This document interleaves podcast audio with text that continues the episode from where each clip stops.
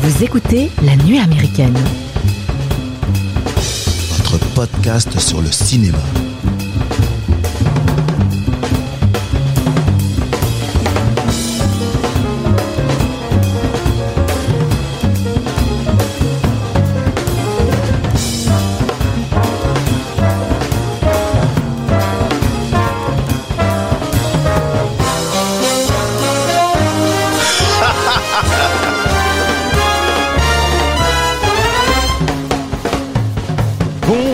Les amis et bienvenue à la table de la nuit américaine. La table est dressée, mes convives sont là, prêts à vous présenter cet épisode qui s'articulera autour du film Adaptation de Spike Jones, scénario de Charlie Kaufman, film sorti en France en mars 2003 avec dans les rôles principaux Nicolas Cage, Meryl Streep, et Chris Cooper. En deuxième partie d'émission, nous ferons un tour du côté de la filmographie de Jean-Claude Van Damme à l'occasion de la mise à disposition de plusieurs de ses films sur Netflix tels que Time Cop, Full Contact, Le Grand Tournoi, Inferno. Mais comptez sur nous pour faire baisser cet afflux de testostérone en 3 secondes, car nous parlerons aussi du dernier film des studios Pixar, Luca, et bien évidemment, vous n'échapperez pas au fabuleux coup de cœur de toute l'équipe de la nuit américaine.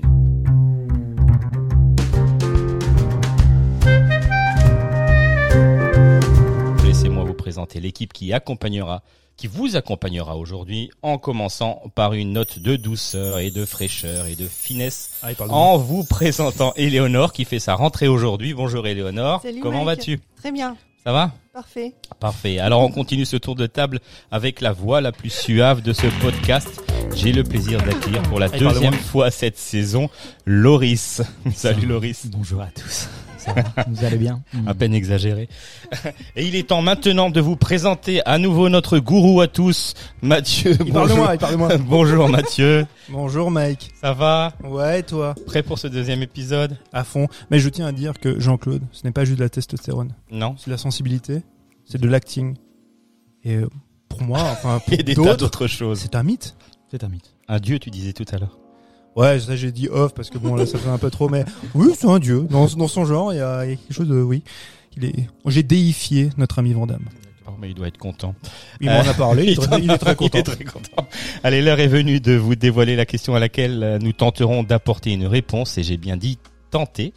Euh, en art comme en amour, lorsque la passion s'étiole, doit-on s'adapter au risque de se compromettre? Mais avant d'essayer d'y répondre, un petit, un petit tour de table s'impose. Alors, ce film, Éléonore, Je qualifierais ce film de particulier. Mais j'ai. En fait, les... j'avais déjà vu des films de, de Spike Jones. euh, Alors, comment est-ce qu'on dit déjà? Spike Jones Spike Jones. Ouais, tu Jo- dis Jones Spike. ou Oui. Jones Jones. Jones. Euh, notamment dans la peau de John Malkovich et Max et les Maxi Monstres et Her. que Mhm. J'avais bien aimé. T'as pas vu euh, Eternal Sunshine? Non. Bah c'est parce que c'est pas lui qui l'a réalisé. Ah, voilà. Mais c'est mais c'est un scénario de Charlie Kaufman. ok. Ah, voilà. le pied. Et- Mais par contre, j'ai bien aimé le, le côté hybride du, du film euh, entre le documentaire et, et la fiction. D'accord. Loris, Oui. ton avis Alors, bah. euh, pff, Non, non, Laurie, non, non. Ne me regarde Non, pas en non, soufflant. non, Dis-le. non, J'ai j'ai bien aimé le côté euh, mise en abîme du film. Ça, c'était intéressant d'être dans la psyché euh, de- d'un d'un scénariste. Pour le coup, euh, Charlie Kaufman, que je connaissais pas spécialement, je connaissais les films qu'il avait écrits, je connaissais pas le personnage. Euh, J'ai plutôt bien aimé comment c'est mis en scène, comment euh, le fait qu'il soit complètement torturé aussi, euh, comment son processus d'écriture est mis en image, etc. Ce qui doit être très vrai pour certains scénaristes. Ça doit beaucoup être des gens un peu torturés qui savent pas trop par où commencer des fois. Voilà, après il y a d'autres choses que j'ai moins aimées. Euh, voilà, peut-être qu'on en reparlera, enfin on va en parler euh, tout du long, mais le rythme était pas ouf ouf euh, pour moi, donc euh, voilà. Ok. Mathieu? J'aime beaucoup. Très bien. Voilà. Merci. Faut passer à du plus concret. Non, moi, je dis pas que c'est que c'est un film formateur. Moi, je l'ai vu à sa sortie en 2002. C'est un film qui m'a, au-delà euh, juste de l'intrigue, il m'a pas juste intrigué. Voilà ce que je veux dire. Il m'a, en fait, c'est un film qui m'a un peu construit. Est-ce que c'est- Enfin, ouais, c'est un peu, c'est un peu lâche-toi. Non, mais quand, quand je dis ça, c'est parce que la, la construction du film fait que toi, en tant que spectateur, tu es, ça, ça, tu es obligé de, en fait, d'essayer de comprendre comment on comment on construit une œuvre dramatique Mhm. et comment euh, et et tu et, et à toi de chercher ce qui est ce qui relève en fait ben, de la chose trappe, qui révèle des atermoiements du du scénariste, qui relève je ne sais pas moi de ouais de effectivement de la, de la mise en abîme et de est-ce qu'on filme du réel quand le réel appa- apparaît euh, quand on parle de fiction enfin tout ça comment se construit un récit et ce qui est propre au réel ou à la fiction enfin c'est je trouvais ça hyper intéressant Comment les deux se confondent aussi. tu Ouais, comment les ouais. deux se confondent. Mm. Mais, mais euh, ouais, mm, non, bah, c'est un film foutraque, hein, on va pas se mentir. C'est un film qui est. très- très- Oui. J'ai l'impression que c'est un film qui se lit beaucoup mieux qu'il se regarde. Est-ce que, est-ce que vous êtes d'accord avec moi? C'est-à-dire que si tu lis le script du film, euh, à mon avis, c'est tu comprends, tu peux un peu mieux structurer ce que tu lis, tu comprends bien les, euh, tu vois les différentes, les différentes relations avec les personnages, etc. Et j'ai l'impression que ça passe moins quand c'est euh, regardé à, à un autre rythme, tu vois, avec. c'est ce que c'est comme ça que moi je l'ai perçu quoi. Euh, je pense que Charlie Kaufman c'est un génie de l'écriture. Ça se voit quand euh, en fait dans le film, ça se voit les c'est fin quand même les, les, les liens qu'il fait et les petits euh, les petits voilà fils de, de scénario qui tirent tout du long.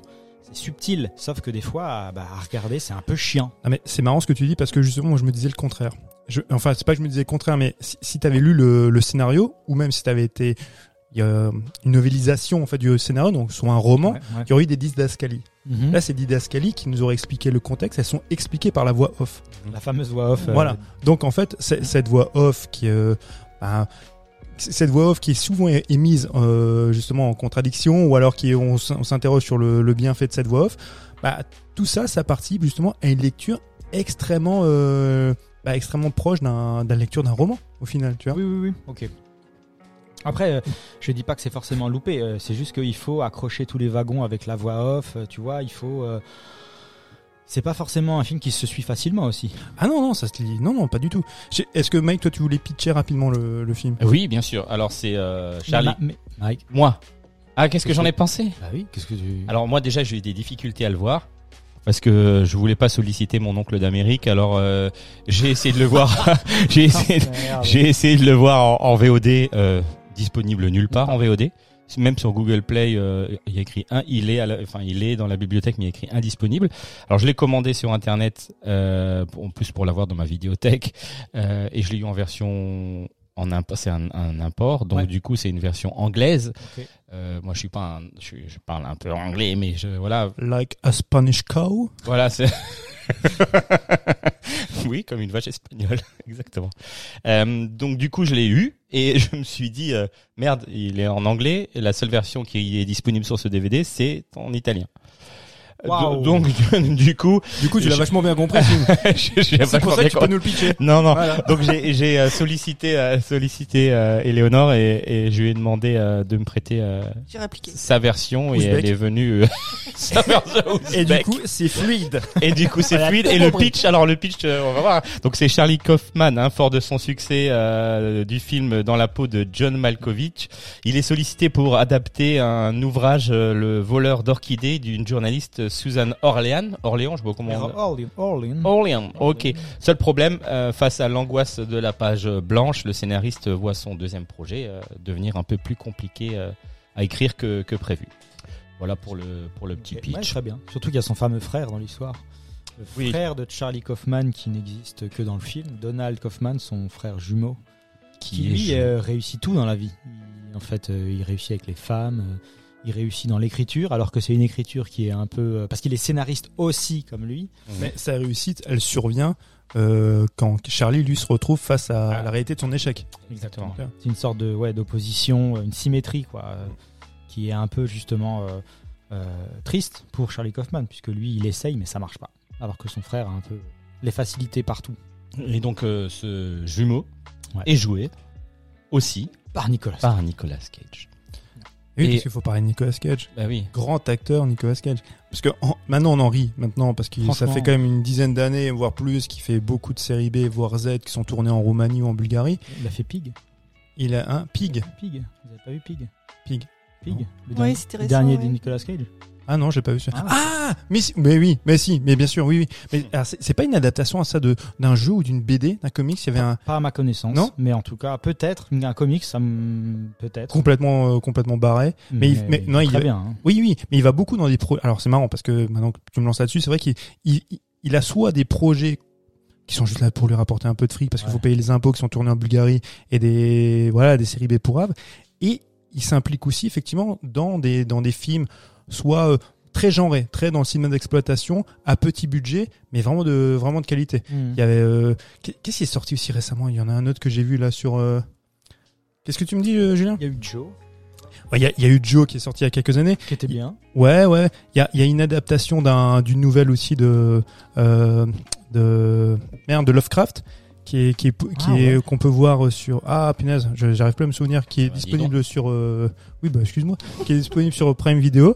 Et euh, non, j'ai- une question pragmatique en fait. oui, Mandy, oui. Alors on vous Ah, présente la régie. La régie. Julien en régie. Bonjour Julien. Ouais, ouais, donc il y, a- il y a, il y a Mandy. Bon, Mandy, alors c'est un peu particulier, hein, parce que Mandy, les, les aficionados de, de films de genre euh, détestent ce film-là parce que c'est un film extrêmement maniéré. Moi, je l'aime bien, très honnêtement. Et, euh, et là, euh, bah, Nicolas Cage, il fait, il est over the top euh, comme d'hab ces derniers temps. Mais j'ai une question justement pragmatique. Euh, si ça reste encore quand même un super acteur, pourquoi il doit pas être, enfin il est, pas cher vu euh, vu les films qu'il doit faire. Pourquoi est-ce que les réalisateurs se l'arrachent pas pour faire euh, Est-ce que c'est parce qu'il est moins bankable? Est-ce que euh, est-ce qu'il y a une histoire comme ça? Parce que je veux dire, moi c'est un mec faire tourner tout le temps partout. Enfin, c'est terrible ce que je veux dire, parce qu'il est devenu has-been. En fait, justement, juste une question. c'est- Tarantino. Tarantino peut le reprendre à la limite. Éventuellement, ouais, c'est ça. Non, mais c'est ça. Parce qu'en fait, la filmographie qu'il a depuis quelques années, c'est un peu la filmographie qu'ont des mecs comme Wesley Snipes. C'est des gars qui ont été de très bons comédiens, qui sont retrouvés à tourner des B ou des Z, tu vois, dans, dans les pays de l'Est. Bon, comparé Wesley Snipes et Nicolas Cage, euh, non? Oh, bah euh, ouais, tu sais, Wesley Snipes, au début de sa carrière, c'est, il a pas fait que des films d'action. Avant qu'il fasse sûr, Passager- Passager 57, il tournait aussi, Mhm. aussi chez Spike Lee, il a fait Jungle Fever, il a fait euh, des films. C'est, c'est un comédien aussi, hein, Wesley Snipes, vraiment. hein. Et, euh, et ces, ces mecs-là se sont perdus, effectivement, dans les séries B, bah, pour payer leurs impôts. On le sait que Wesley Snipes s'est retrouvé en tôle avec ces conneries-là. Nicolas Cage, c'est un peu pareil, tu vois, ils sont dans des difficultés financières parce que Nicolas Cage, il a apparemment beaucoup investi dans des œuvres d'art, dans plein plein de trucs. Enfin, il dépense un fric monstre. Il avait plus une thune. Ouais. Donc, euh, c'est pas parce que tu fais un film tous les deux ans avec euh, Scorsese, n'importe quoi. Mais que tu peux, tu peux vivre, euh, enfin, tu peux assumer ce, ce, Ce rythme de ce rythme de vie là, ouais. Mm. Donc, il a fait plein plein de bouses.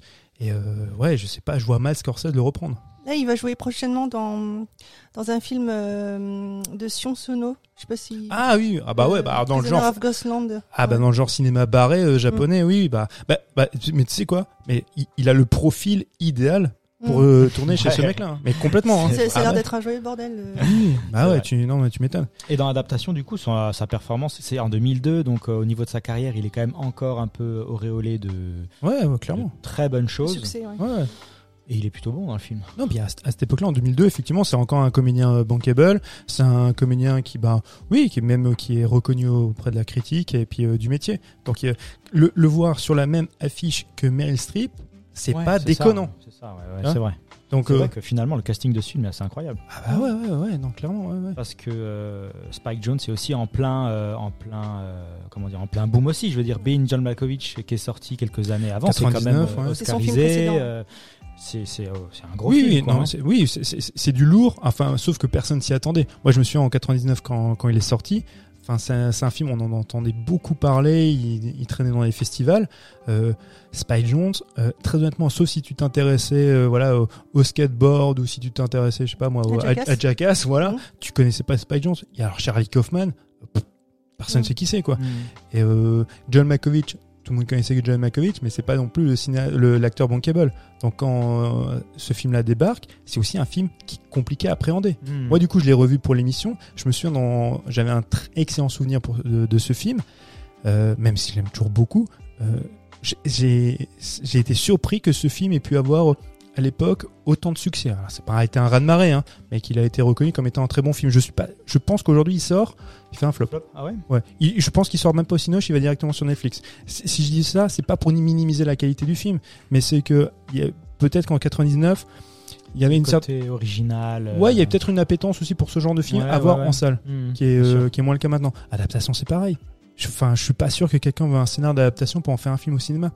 On l'a très bien vu avec Charlie Kaufman, son dernier film en tant que cinéaste, il sort sur Netflix. Puis sur- surtout, c'est ce qui dit tout du long le film. C'est- un film sur les fleurs. Euh, entre guillemets puis même ça, si ça c'est pas hein. un film sur les fleurs mais comme c'est une mise en abîme euh, adaptation c'est un peu un film sur les fleurs et il le dit dans le film, donc Charlie Kaufman, il dit écrire un film, adapter un film sur des fleurs, c'est difficile parce que personne ne l'a fait et euh, bah c'est pas super, c'est pas super fou, intéressant. Après, le, je trouve que euh, l'appréhension euh, de la fleur à travers justement le le, euh, le poacher, le comment est-ce qu'on dit en français, le Quoi, le- le- la roche, il est braconnier. Oui. Ça, rend le côté un peu intéressant. C'est vrai que c'est pas déconnant de voir euh, euh, des gens chasser des fleurs euh, très rares pour les, voler de parcs naturels pour les revendre. Ça peut, ça donne le côté un peu sexy à la fleur et puis à l'histoire autour de ça, quoi. Mais après, il faut se dire que Charlie Kaufman, dans le film, hein, je parle de son personnage, il a la volonté de, en fait, de, s'émanciper d'un certain genre de cinéma dans lequel il allait, c'est-à-dire un cinéma, oui, de- un peu fantastique, tu vois, extrêmement visuel avec des personnages euh, très forts. On est dans une, malgré tout, dans une narration assez classique, et il, il veut faire un film qui parle de fleurs. Ça en revient, tu vois, à ce que disait euh, Gustave Flaubert, c'est écrire sur le rien.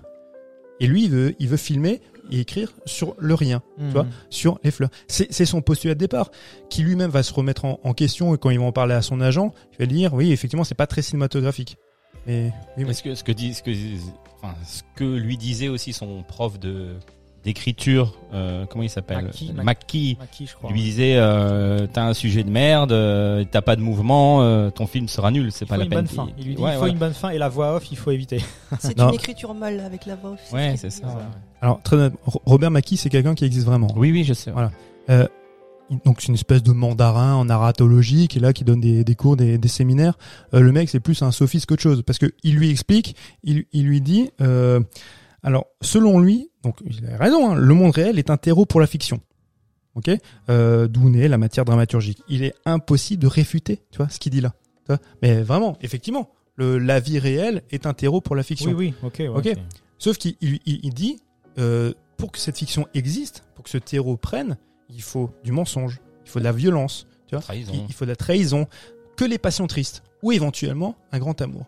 Et lui, il vient en disant, il veut écrire un bouquin qui ne parle éventuellement que de fleurs. Donc à partir du moment où tu estimes que les passions tristes ou le grand amour sont les seules euh, notions cinématographiques, on peut parler de rien d'autre. Donc aucune autre histoire existe. Alors que lui, il part de, il a l'ambition d'écrire, tu vois, un roman Mhm. qui parle uniquement de fleurs. Ça revient à ce que je disais avant, c'est à la citation de Flaubert. Écrire sur le rien, écrire sur le rien, c'est pas parler de, de rien, c'est parler de, de nous, du, du quotidien.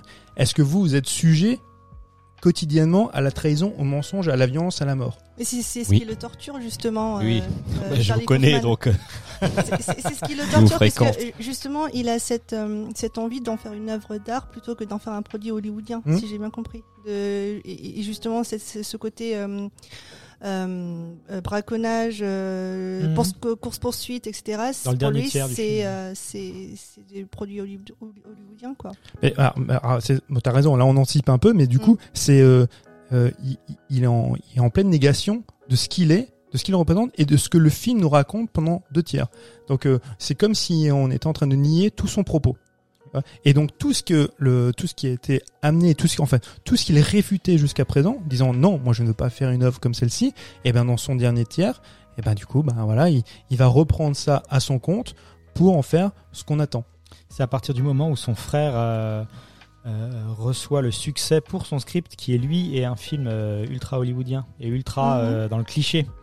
Euh, c'est à partir de ce moment-là où le film s'emballe entre guillemets dans la vraie vie et où il se passe des trucs hollywoodiens en fait. Mais les justement, l'image du frère, est-ce que c'est vraiment, est-ce qu'il y a vraiment un, un frère euh, jumeau ou est-ce que c'est plutôt sa, sa Alors figure-toi que bah, justement, alors très bonne, euh, très bonne euh, suggestion parce que moi quand j'ai vu le film, je connaissais pas quoi que ce soit. Charlie Kaufman, comme dit, je le connaissais pas spécialement. Et en fait, moi, je pensais que quand on voyait le double, c'était sa conscience qui venait euh, lui parler, lui donner des, lui donner des idées, des infos. Il parlait à lui-même, quoi. Jusqu'à ce que je comprenne qu'en fait, non, c'était un faux frère, etc. Donc ça, j'ai été aussi un peu dupé par ça. Euh, mais finalement, euh, l'écriture avec le frère, elle est, c'est assez intéressant de voir ce, parallélisme, là, cette symétrie plutôt. Euh, ça permet, voilà, de, d'avoir. euh, Enfin, lui, f- faut raconter un peu. Charlie Kaufman, il- le film commence, c'est assez, assez brut parce qu'il se, il est tout le temps en train de se dénigrer, quoi. Genre, Très complexé. T'es gros, t'es moche, lève-toi. Tu perds tes cheveux, écrire, euh, tu sais pas écrire. En plus, il y a tout le temps cette relation femme qui est ultra compliquée. Quand il voit des femmes qu'il aime bien, euh, il veut leur parler, mais en fait, au dernier moment, il, bah, il fait pas le premier pas. Il est super chiant. T'as envie de lui mettre, t'as envie de lui mettre des claques. T'as envie de lui dire, mais vas-y, qu'est-ce que tu Il doute en permanence. Exactement. Non, mais il se déprécie, Tout le temps. alors qu'en face, on lui, dit- on lui dit constamment que c'est un génie. C'est un génie, oui. Son Dans frangin lui dit que c'est un génie. On est tout le monde, tu vois. On considère que c'est un immense artiste et lui passe son temps effectivement à se déprécier. Et du coup, il tombe en fait un peu amoureux. Euh, alors, je sais pas si je le mets bien en mots, mais parce que il y a donc l'histoire de Charlie Kaufman qui écrit ce scénario sur ce bouquin euh, de cette femme, donc Suzanne Orlean, qui est donc journaliste pour le New Yorker, mais qui a écrit ce livre-là des années avant, trois ou Trois ans quatre avant, ans, trois oui. ou quatre ans avant.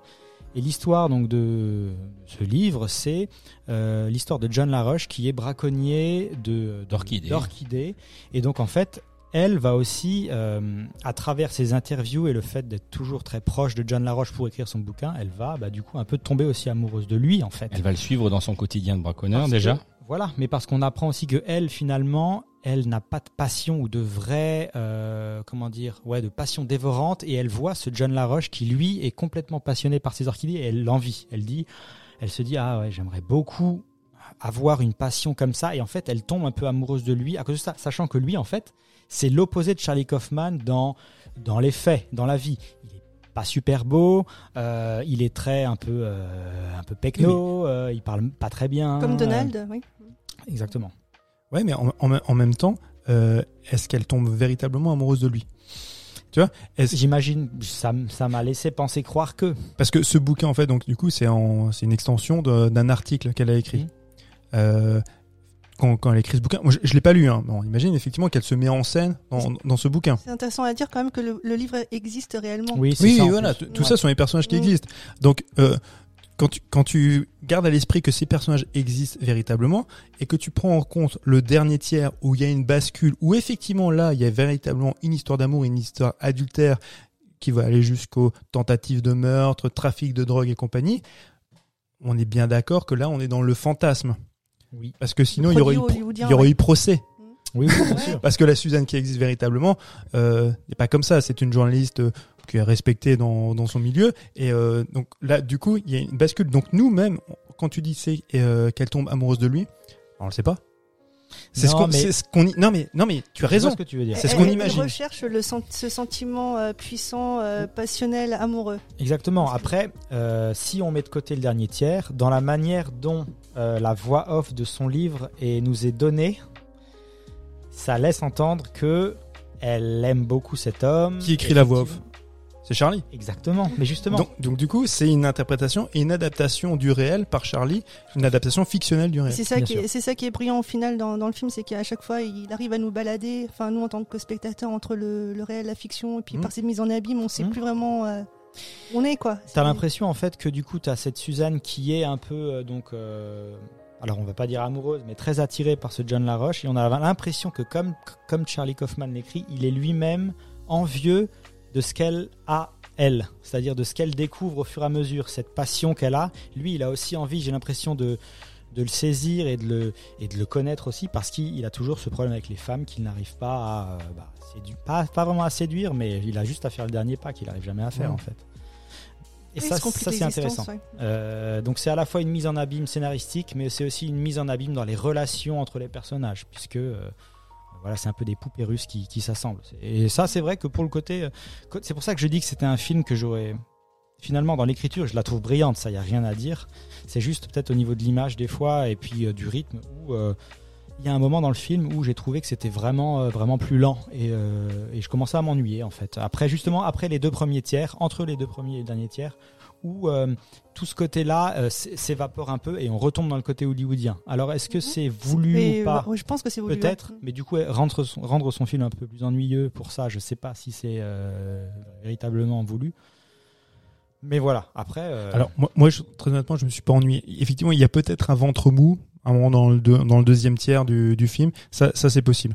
Mais, euh, mais je trouve par contre hyper intéressant sur euh, la réflexion qu'il fait sur. euh, bah, sur- il y a une espèce de travail ontologique hein, sur le personnage de savoir euh, son rapport au monde, son rapport à la fiction, son rapport à l'art, qui il est, tu vois. euh, mhm. et, et toute cette mise en abîme là, je trouve ça hyper intéressante. Et ce qui m'intéresse aussi, c'est de savoir que est-ce que véritablement on est dans une mise en abîme et une réflexion métaphysique, tu vois, et ontologique sur le personnage, ou alors est-ce qu'il y a plutôt, au contraire, une espèce de facilité tu sais, il y a une espèce de, comment on appelle ça, une, une réflexivité sur, euh, sur, euh, en fait, sur ce qu'il est, sur ce qu'il renvoie, et c'est très confortable pour lui. C'est de se Mhm. dire, je suis un artiste parce que je subis la page blanche.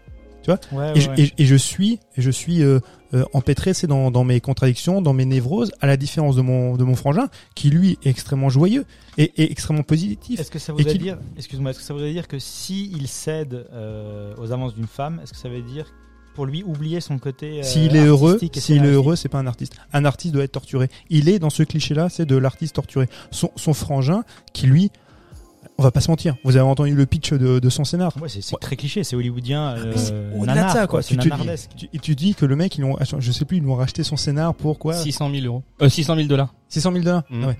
Tu te dis, c'est pas possible. Ça- ça- alors, donc du coup, lui est très heureux dans son quotidien et en fait, euh, bah, ce qu'il écrit, c'est d'une banalité mais terrifiante. Toi, de ce qui peut y avoir de pire dans, dans certaines séries B, il va toucher 600 000 boules pour euh, écrire Mm. ce scénar. Et lui, il est vraiment, il est, excuse-moi, Non, non. euh, il, il est, il est, ouais, il est ce miroir antagoniste au final, c'est du, du type de l'artiste convaincu qui essaie de sublimer son art, où il estime que son art seul, tu vois, euh, dépasse toutes les, toutes les espèces de contingences, tu vois, euh, très très futiles qu'on peut retrouver dans le cinéma hollywoodien. Mhm. Et au final, ben, il n'y arrive pas. Il Mhm. voudrait, il voudrait être à la hauteur, en fait, être à la hauteur de- du génie. Ouais, c'est ça, ouais. Bon, après, ils se, ils se regroupent finalement, les frangins, pour. euh, je sais pas comment. euh, comment dire, traduire un peu le, le dernier tiers où ils sont ensemble pour aller faire cette enquête et voir, euh, voir ce qui se trame, parce que finalement, ils font plus qu'un à la fin, jusqu'au moment où ben, euh, Donald se fait tirer Et dessus. ils font plus qu'un à partir du moment, effectivement, où tu as cette bascule dans dra- dramatique. C'est pour ça que pour moi, c'est sa conscience finalement. Parce qu'il peut se libérer lorsque son frère Donald meurt et qu'il lui a donné. euh, C'est comme le- ça que je l'ai vu cette scène aussi. J'ai pensé vraiment que c'était son imaginaire voilà. et Bah, que Moi, j'y ai cru euh, longtemps, ouais. ouais parce que moi je connaissais pas effectivement Mm. le fait qu'il ait un frère ou, ou pas ou Ça un aussi, faux est-ce que frère. c'était voulu euh, Euh, mais moi j'imaginais que c'était son, son justement sa conscience, son Ouais, ouais. imaginaire, etc. Et que effectivement au moment où il décède ou euh, Ils se sont libérés. ils, ils se ouais. sont libérés et là ça, ça change tout quoi. Non mais les gars, je, enfin les gars et mademoiselle, je vais vous faire une révélation. Il y, a- rien de réel dans le film. Tout, tout est écrit. Oh merde. Non mais non mais Putain. tout, non mais tout est écrit au travers tu sais, du, Mais c'est du, ça qui est du- du filtre de, de, de la fiction, puisque non mais des personnages comme Donald et comme lui n'existent pas en dehors de- du cinéma ou des romans. On est, Bien on- sûr, on le- est d'accord. voilà, tout, tout ce qui est raconté dans le film, à partir du moment où tu, même lui, il faut, faut savoir que donc il fait une espèce de, le bouquin c'est une espèce d'autobiographie, enfin d'autobiographie de, c'est oui, une autobiographie sur certains personnages. Donc à partir du moment où tu adaptes une auto- autobiographie, tu te passes déjà sous le sous le tamis en fait Oui, d'un point de vue et donc de d'une certaine fiction, d'une certaine sublimation de la réalité. Oui. Et, et tout ce que tu vois dans le film, c'est ça. Il y, a, y a rien de, de, de réel. C'est pour ça que je disais que c'était notre gourou. Euh, Éléonore, toi, tu voulais parler du, du côté binaire de, du, de ce film qui rejoint un peu le, le- la symétrie entre les personnages et, leur, et, les, et, les- et la relation qu'ils ont, euh, que bah, voulait on- traiter on- Loris. Donc, du coup, vous avez un, un sujet on en a, commun. On en a déjà parlé, ouais. Ah, bah voilà. euh, euh, Vas-y, je t'en prie, bah, par rapport aux deux frangins, du coup. Bah justement, c'est cette Ouais. symétrie, euh, voilà, claire, où euh, on a l'artiste, le génie qui a la page blanche et le frère euh, et qui ne réussit pas avec les femmes et le frère à l'opposé qui lui, euh, bah, les femmes, euh, il Il est vulgaire et puis il arrive très bien. assez vulgaire. Et il le joue bien, Nicolas Cage. Justement, il fait bien le mec un peu, un peu lourdeau. On arrive à facilement à la différencier facilement, c'est ça qui est fort. Et puis ils ont exactement le même physique. du coup, ils sont habillés pareil, ça c'est bien. Mais non, et puis voilà. Et, et c'est vrai que bah, il y a ce côté aussi, justement entre Suzanne et John, où là j'ai vraiment euh, le côté, euh, la performance des acteurs, ça j'ai vraiment bien aimé. Euh, Meryl Streep est toujours au top. Franchement, Non, euh, mais c'est vrai. On a beau s'en moquer, moi je suis le premier un peu à m'en moquer, c'est de Mary Striptease. Mais euh, elle est- Voilà. Elle est quand même eh ben ouais, mais quoi qu'elle fasse, c'est vrai, effectivement, elle est toujours juste. au naturel, toujours. Bah ouais, ça mais c'est- touche bien. euh, Mm. Et Chris Cooper, franchement, et c'est aussi. euh, Ah, ah bah, Il a, il a galéré pour le rôle, apparemment. Il a eu énormément de mal à, à trouver le bon ton pour euh, avoir, voilà, se mettre dans la peau de ce gars qui est un peu, voilà, un peu spécial. Mais aussi très bien. hein. ah ouais, il euh, est super. Excellent, Il me hein. fait penser au personnage du, du reportage euh, avec les tigres sur Netflix. Eh ben, mon grand, tu sais pas quoi? Ah, T'as pensé à la même chose? Je sais pas? C'est peut-être ma recommandation. Euh, Ah, aujourd'hui, tu il y a vois La connexion, hein. Ouais, il y a la connexion. Non mais euh, sans déconner, on a bien fait de faire avant l'émission un, petit- un petit brief. Tu vois. Non, c'est faux. Ah oui, ah oui. On n'a pas briefé Non, au notre. moins, on est- euh, on est raccord tout sur tout ce qu'on c'est dit, c'est bien. Et vous vous rendez pas compte, hein, vous les auditeurs, mais c'est vachement préparé. Ah. on, Tu donne, parles. on donne l'impression que c'est en dilettante. Non, non, non. Pas du tout. Tu te trompes, auditeur. tout est préparé, tout est écrit. Et moi, j'aimerais bien qu'on qu'on parle de Spike Jonze, la réalisation de Spike Jonze. Euh, Après Lolo, c'est nul. Non mais parce que apparemment initialement c'est un un un réal, un réal de de spot publicitaire ou de clips vidéo. Il a fait euh, Coca-Cola, Sprite, Nissan, etc. Je crois. Et euh, Fatboy Slim. Du coup, on est gros. sponsorisé par ces gens-là? Oui, il a, oui, Voilà, il a fait, ouais, il a fait des clips. il a fait des clips. ouais. Est-ce que cette patte là on la retrouve? Est-ce que vous la retrouvez dans ce film là Non. Non, non, et, et, et ni dans son film précédent, où, où là où je trouve, où là ça a été très intelligent de sa part. Alors je, je comprends que Lolo il, il ait pu se faire chier par moment, par- cette mise en scène des fois un petit peu, voilà, un petit peu trop, euh, oui, je sais pas moi, effacé ou rigide, mais il s'est justement effacé euh, au profit du scénario. Parce qu'on aurait, vrai, ça, on, c'est a- vrai, ouais. bah on aurait pu s'attendre à quelque chose de beaucoup plus euh, visuel, beaucoup plus punchy, très justement dans cette mouvance d'où il vient, tu sais, du, y a- il y a- du moi j'ai vidéo. j'ai vu ça parce que je me suis renseigné un peu sur lui avant la, avant de l'avoir vu et j'ai vu ça un petit peu au niveau des juste des accidents de voiture. Tu vois, juste Mhm. euh, la façon de, de filmer euh, l'accident avec euh, son oncle ou sa tante, je sais plus exactement euh, Ouais. qui il était, épée le. Ah oui, oui, oui. Elle est le- extrêmement percutante. Hein, ça. Ouais, c'est là, mais Ouais, c'est ça et c'est là où je me suis dit ah ouais, il y a il y a quelque chose. Et puis la dernière scène où son frère passe euh, Oui, mais par justement, le, par mais- le pare-brise. Ouais, mais du coup, tu t'attardes, toi, en tant que spectateur, sur les scènes spectaculaires. Ben, oui. Oui, oui, non, mais c'est Mm. ça, sur les séquences spectaculaires. Donc ça en revient à ce que dit au propos du film, tu vois. Et, euh, et, et je pense que volontairement, il, il s'efface, tu vois, au profit du scénario et de cette histoire et de cette gémilité fictionnelle dont on parlait Mhm. tout à l'heure et de tout ce que ça charrie pour, euh, oui, pour, pour, pour laisser place, tu vois, à, à ce récit qui est, bah, qui est névrotique et puis, euh, et qui, et qui ouais, qui n'a pas besoin de spectaculaire pour se justifier. Et Léonore, tu, tu voulais aborder la thématique de la quête d'identité et d'amour dans les films de Spike Jonze? Bah, je, trouve que ça, ça revient régulièrement, effectivement, euh, cette, cette quête euh, d'identité, d'amour et, euh, et une quête existentielle, on en a parlé tout à l'heure. Par exemple, dans, j'avais envie de faire le parallèle avec le film Dans la peau de John Malkovich. Donc, je sais pas si vous vous souvenez un peu du film, cette histoire de marionnettiste de rue qui, qui, bah, qui n'arrive pas à vivre de son métier, et qui finalement a été embauché dans, dans, dans l'immeuble, je crois qu'il s'appelle l'Est- l'Esther, euh, une boîte où il va, il va commencer à faire du, du tri de, courrier. Et puis en faisant tomber son, son, un courrier euh, derrière une armoire, il va se rendre compte qu'il y a un passage, euh, un genre de tunnel qui va, qui va les emmener, qui va l'emmener vers euh, le vaisseau corporel de, de John Malkovich. Donc, pourquoi je, je parle de ça, c'est parce que sa femme Lot, interprétée donc par Cam- Cameron Diaz, vit aussi un peu un amour comme comme peut le vivre euh, Meryl Streep euh, dans, dans le film adaptation, Un- un- une relation conjugale un peu euh, plan-plan, on va dire, et puis elle, elle recherche cette ce côté vivant, voilà, c'est ce, ce- c'est- c'est- cette, cette envie de, de connaître cette passion amoureuse comme comme ils le disent. Et donc elle va euh, elle va suivre son mari pour euh, pour tester cette euh, cette ce, ce voyage corporel et et au final euh, elle va finir par euh, par par par, par tomber amoureuse de euh, la collègue de travail du, du marionnettiste. Je sais pas si je suis claire. Vous vous souvenez à peu près? Ouais. Ouais, ça va. J'ai vu le film avant-hier, donc du coup, ça me paraît limpide. ce que tu m'as- Euh, voilà, donc il y a, il y a- il y a toujours cette, cette quête euh, aussi de existentielle. Et Bien. puis il y a toujours le, le même thème de la solitude aussi qu'on retrouve euh, régulièrement chez, chez Spike Jones dans, dans Heure, euh, avec ce Cet amour avec, euh, cet amour avec euh, l'OS, voilà. Mhm. Euh, il y a d'ailleurs, euh, je sais pas si vous en avez entendu parler, en Chine, il y a, il y a- une, une appli euh, qui a été créée, une sorte de chat robot, euh, ils appellent ça comme ça, Ouais. euh, où euh, tu peux euh, chatter avec. Euh, Une IA, hein, c'est ça. Euh, Une intelligence artificielle, non ouais, je crois que répond, c'est c'est Xiaol, c'est un truc comme ça. Mm. Et 24 heures sur 24, et t'as ton, ton mec ou euh, ta meuf parfaite euh, qui, qui communique avec toi toute, euh, dès, dès que tu le souhaites et qui répond à une certaine, à un certain besoin émotionnel, puisque Du moment. Enfin, parce que de, de plus en plus, on a de plus en plus de mal à communiquer euh, Mm. entre, Ah entre bon humains, entre humains. Ah bon Je vois pas de quoi- Pourquoi on s'emmerde hein, en étant en couple? Pourquoi on n'a pas Et- chacun cette appli? Un robot, hein, c'est vrai. Surtout que dans Earth, c'est Scarlett Johansson. oui, en plus, Autant aussi. Ah ouais, ouais, que- c'est vrai. qu'elle se vend, cette appli, je la prends. Non, non, et, on, et est dans, mieux, on est mieux à deux. dans, dans Max et Maxi Monstre aussi, tu as, tu as cette notion de, de solitude avec ce petit garçon, qui, ben, Max, qui, qui s'échappe de sa, de sa cellule familiale parce que ben, c'est, ça, je crois que sa sœur euh, se, se moque de lui, euh, sa mère est trop euh, occupée par son nouvel amant et donc du coup, il, voilà, il se retrouve tout seul et il s'échappe dans un, sur une île un peu imaginaire avec des monstres et tout. Et donc il y a toujours cette idée de solitude et de volonté d'appartenance quand même euh, et de vouloir quand même s'adapter à la société puisque euh, dans Max et Maxi Monstre, je sais pas si vous l'avez vu ou souvenu. Non? Ouais, je l'ai vu avant-hier Oui. aussi. Parfait. Genre la journée elle était très longue. Euh, Il y a un moment. Avec James euh, Gandolfini.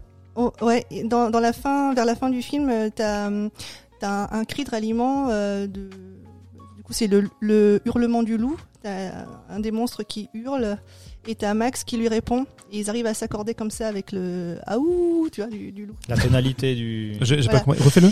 Ah, aouh Ah ouais. Ah, elle fait c'est Voilà.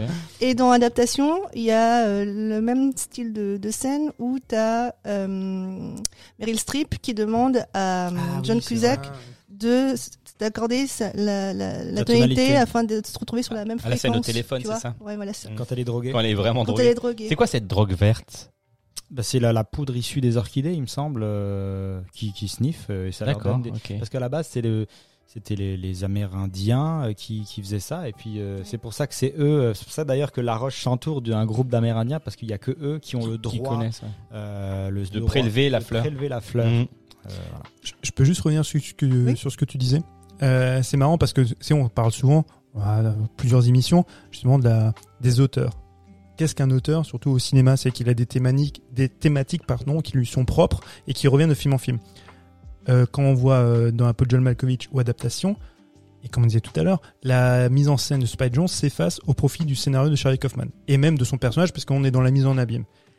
Pourtant, effectivement, quand on voit les films comme Heure ou comme Max et Maxi Monstre, qui n'ont pas été écrits par Charlie Kaufman, tu vois, et ben pourtant, il y a effectivement des résonances, tu vois, avec le- les, les films pré- précédents.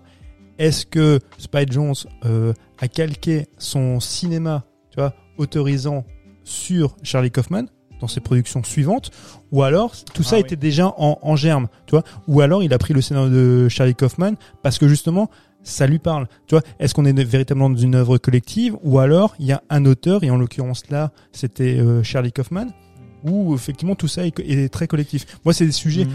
moi ça m'intéresse toujours, tu vois, de savoir qui est l'auteur d'un film. En tout cas, Envoie-lui le mail, un mail. Mais il m'a pas répondu. quel goujat. Ah, je l'ai envoyé à Donald du coup. Spike. Tout ce qu'on peut dire, c'est que Nicolas Cage, en tout cas, euh, a dit qu'il avait, euh, en lisant le script, il avait sa propre vision pour, euh, pour jouer le personnage dans le film. Et en fait, il a juste écouté les directives de Spike Jones et euh, il a eu un Oscar. Du coup, il s'est dit que c'était c'était pas trop mal comme. Euh, Il a chopé un Oscar, un Nicolas Cage pour ce film. bah, il me semble. Je ouais. crois. Nomination. Je crois un Ouais. Golden Globe. Et nomination. Je Bah, crois il a eu un prix, du coup. Sur, Il a eu sur un le. DVD là, c'est marqué Ouais, là. je crois qu'il a eu Il un Golden Globe Nommé aux Oscars. et nommé aux Tu peux Oscars. te lever, vas-y, va le chercher. Euh, Oh, Chris- Chris- Cooper, Cooper a chopé un Oscar du, effectivement, Cooper, du, ouais. du meilleur second rôle. Et, Qui est- et Charlie Kaufman, je crois, qui a reçu le- l'Oscar du meilleur scénario. Nominé quatre fois à l'Academy Awards 2002. Euh, Tu tu le Chris. Chris Cooper. C'est ça. Ouais, le gagnant Chris Cooper. Euh, Best Supporting Actor. Bon, en même temps, pour ce que ça vaut les Oscars. hein.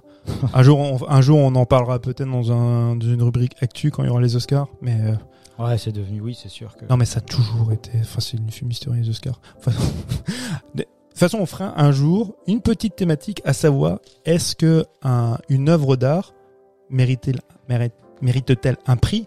Qu'est-ce qui peut, tu vois Quelle Qu'est-ce qui- œuvre ouais. Ouais, qu'est-ce qui fait qu'une œuvre mérite un prix que Pourquoi Pourquoi Non, mais non, la question bateau. Pourquoi y a-t-il une compétition Mmh, Dans l'art. ouais. À un moment donné, faut arrêter. Mais ça n'enlève en rien que Chris Cooper, il a mérité son Oscar. euh, voilà. Oui. Nicolas Cage, sa nomination aussi. On, voilà, on est d'accord. J'avais juste envie de revenir sur un truc, c'est euh, Vas-y. une petite note euh, par rapport au, à l'orchidée, à la représentation de l'orchidée et à sa signification. Moi, j'ai pensé que c'était une sorte de. euh, comment dire comparait les femmes et les orchidées. Je sais pas pourquoi. Oui, moi j'avais l'impression que cette, c'était euh, euh, une des deux l'écart. Bah, c'est le sexe. Le sexe. Enfin, le- C'est ça. c'est le sexe féminin. je- c'est Ouais. ce que Ah bah non, cru. c'est le. Enfin, Oui, il y, bah, a Il y a la deux, forme de l'orchidée, il y a les- et le, le pistil. en fait, or- euh, orchis, en, en grec, j'ai regardé, hein, ça, Oui, oui. ça signifie bourse, bourse ou testicule. Bah voilà. Donc bah, c'est- euh, un côté très érotique en fait, euh, cette fleur. D'où Je- la masturbation. Voilà. Ah, voilà. Donc il y a pas mal de connotations effectivement euh, La boucle. est. Mais dans l'esthétisme de la plante elle-même, ça représente bien. Enfin, t'as quand même- bien. Enfin, je sais pas si ça représente bien, mais il y a quelque chose qui fait référence au sexe féminin et. Et a priori, aux bourses aussi, Et masculines. oh, ben oui, ben voilà. Donc, en fait, ce serait une plante transgenre. Transgenre. Et le film est transgenre. Puisqu'en fait, il y a de la, fiction hybride. se mêle, voilà, c'est ça, une Tout comme Charlie. Kaufman, du coup. Bah, il y a une hybridation entre la fiction et, le réel. Sachant que le réel n'existe pas puisqu'il passe au travers du prisme de la fiction. Le tamis. Le, j'ai- oui, avant je parlais de Tammy, oui, oui, oui. Ah, moi j'avais dit que j'avais eu un ressenti particulier hein, pour ce film, hein, effectivement. C'est Ben, c'est Ouais. ce qu'on te demande. Enfin, c'est ce qu'on te Ah, c'est, euh, non mais. c'est pas commun quoi. Donc du coup, euh, tu voulais aussi parler, toi, euh, Eleonore. C'est toi, t'as beaucoup la parole, mais c'est bien. Euh, tu voulais aborder le, le thème de la sémantique du mot euh, adaptation. Ah oui, bah ça on aurait pu le faire. Eh ben, c'est moi qui Ah décide. bon Bah, je le Oui. fais maintenant. Chef, à vos ordres. Euh, oui, bah, l'adaptation, bah, déjà, il y a l'adaptation euh, cinématographique de, de l'œuvre en tant que telle. Mhm. Euh, l'adaptation de, de l'être humain de façon générale, parce qu'on le voit au début du film.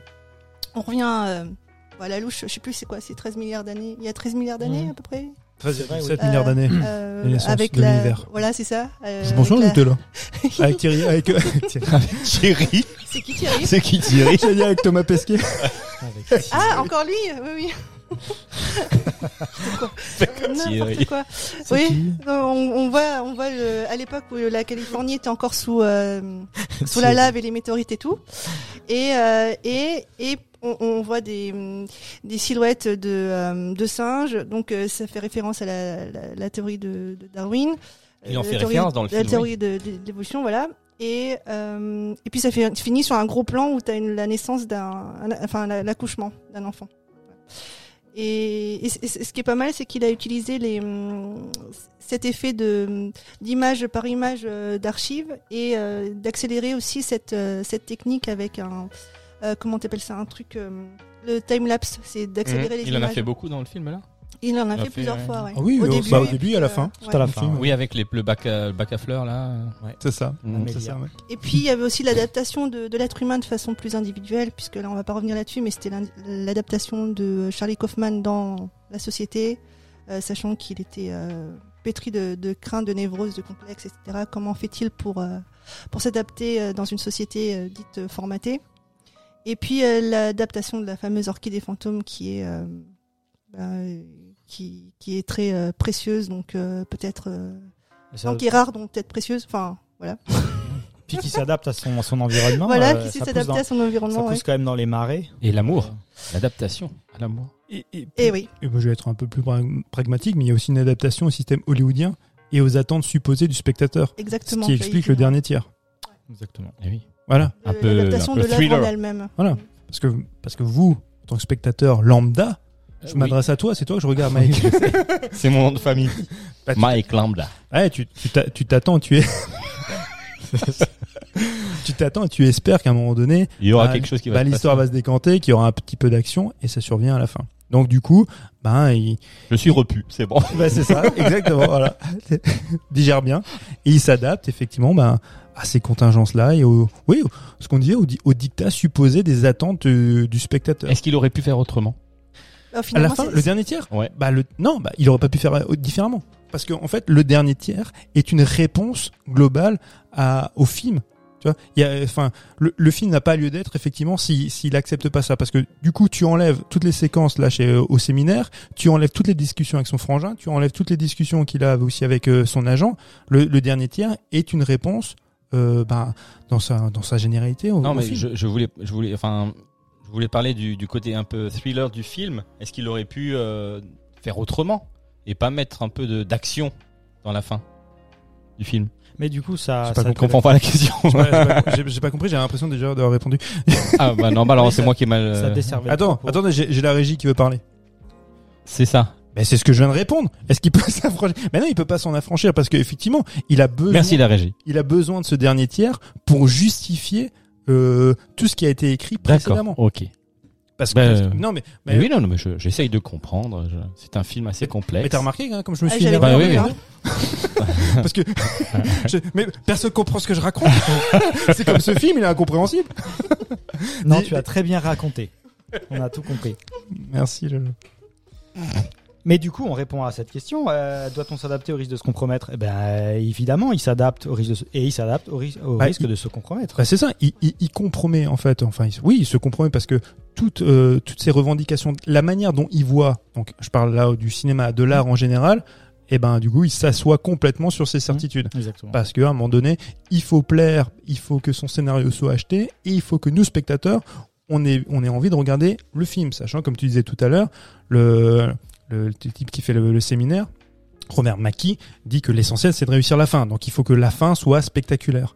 Et avec euh, ce climax, ce dénouement, en fait, non, c'est le pré-dénouement. hein, c'est vraiment le, comment on appelle ça, c'est le, oui, c'est espèce de, ouais, euh, de, quintessence narrative quand le, quand le frangin meurt. Et ça, c'est important. Il faut qu'il y ait de la, de la dramaturgie euh, dans, en fin de film. Mais du coup, il y a de la compromission. Il se compromet euh, en amour. C'est pareil. On peut faire le parallèle effectivement, comme euh, comme disait Léonore. Euh, Meryl Streep, elle tombe amoureuse dans cette partie fictionnée, tu vois, de de, de Cooper. Et pourquoi? Euh, Parce que du coup, euh, elle se sort de de, de sa condition. Elle, elle compromet même son avenir en tant que journaliste, puisque du coup, bah voilà, elle est elle est elle est complice d'un trafic de drogue. Donc Oui, il y a cette vrai. compromission aussi professionnelle, il y a cette compromission en, tant- en tant que en tant que en tant qu'épouse. Euh, Il y a une scène très cool, c'est la scène du repas où elle est en train de rigoler de lui euh, avec tous ses potes. euh, genre, il a pas de dents, ça doit être bien pour les euh, pour les pipes. c'est là où tu vois que c'est une grande actrice, hein. Ouais. parce qu'elle ne dit rien, Ouais. juste avec sa manière, tu vois, de de Ça réagir. à l'écran. Ah ouais ouais. C'est là que c'est fort. Bravo Meryl. Bravo Meryl. Jao, je savais que c'était, elle avait du potentiel. Mais euh, un là, jour euh, elle réussira. un jour, elle pourra aller loin. Parce que ce film date de 2002, je pense d'ici 10 ans elle est mature. Peut-être un Oscar ou peut-être un Oscar. Ce qui lui manque, c'est un Marvel. En sérieux Ouais, mais bien sûr. Ant-Man 3 avec, ou 4 avec Meryl euh, Streep. Meryl Streep en- qui joue une, Une abeille. un moustique sur un pare-brise. Voilà. Avec la participation de Meryl C'est Streep c'est ça. Et- sur, bah, les- sur l'essuie-glace. Mais non mais non mais sans déconner. La- la- franchement, cette dame, c'est non mais c'est tout joué.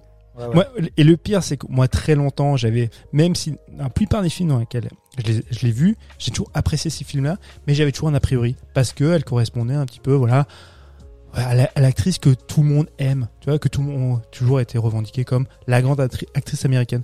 Mais en même temps, ouais, c'est vrai que c'est pas volé, quoi. Ouais, elle, joue bien la tristesse. Hein, quand- Mais oui, elle Mais même quand elle a Ah ouais. Séminole qui, qui la regarde, qui, qui dit mais en fait, euh, enfin, c'est- un, un puissant fond de, de tristesse quoi, votre regard. Mm. Ouais, elle Très, le très fait bien. Ok, bon, il est temps pour nous, je pense, si personne n'a plus rien à rajouter, à passer à la seconde partie de cette émission. On va traiter la filmographie de Jean-Claude Van Damme et du film Pixar Luca. On attend euh, derrière le micro Juju qui nous rejoint tout de suite.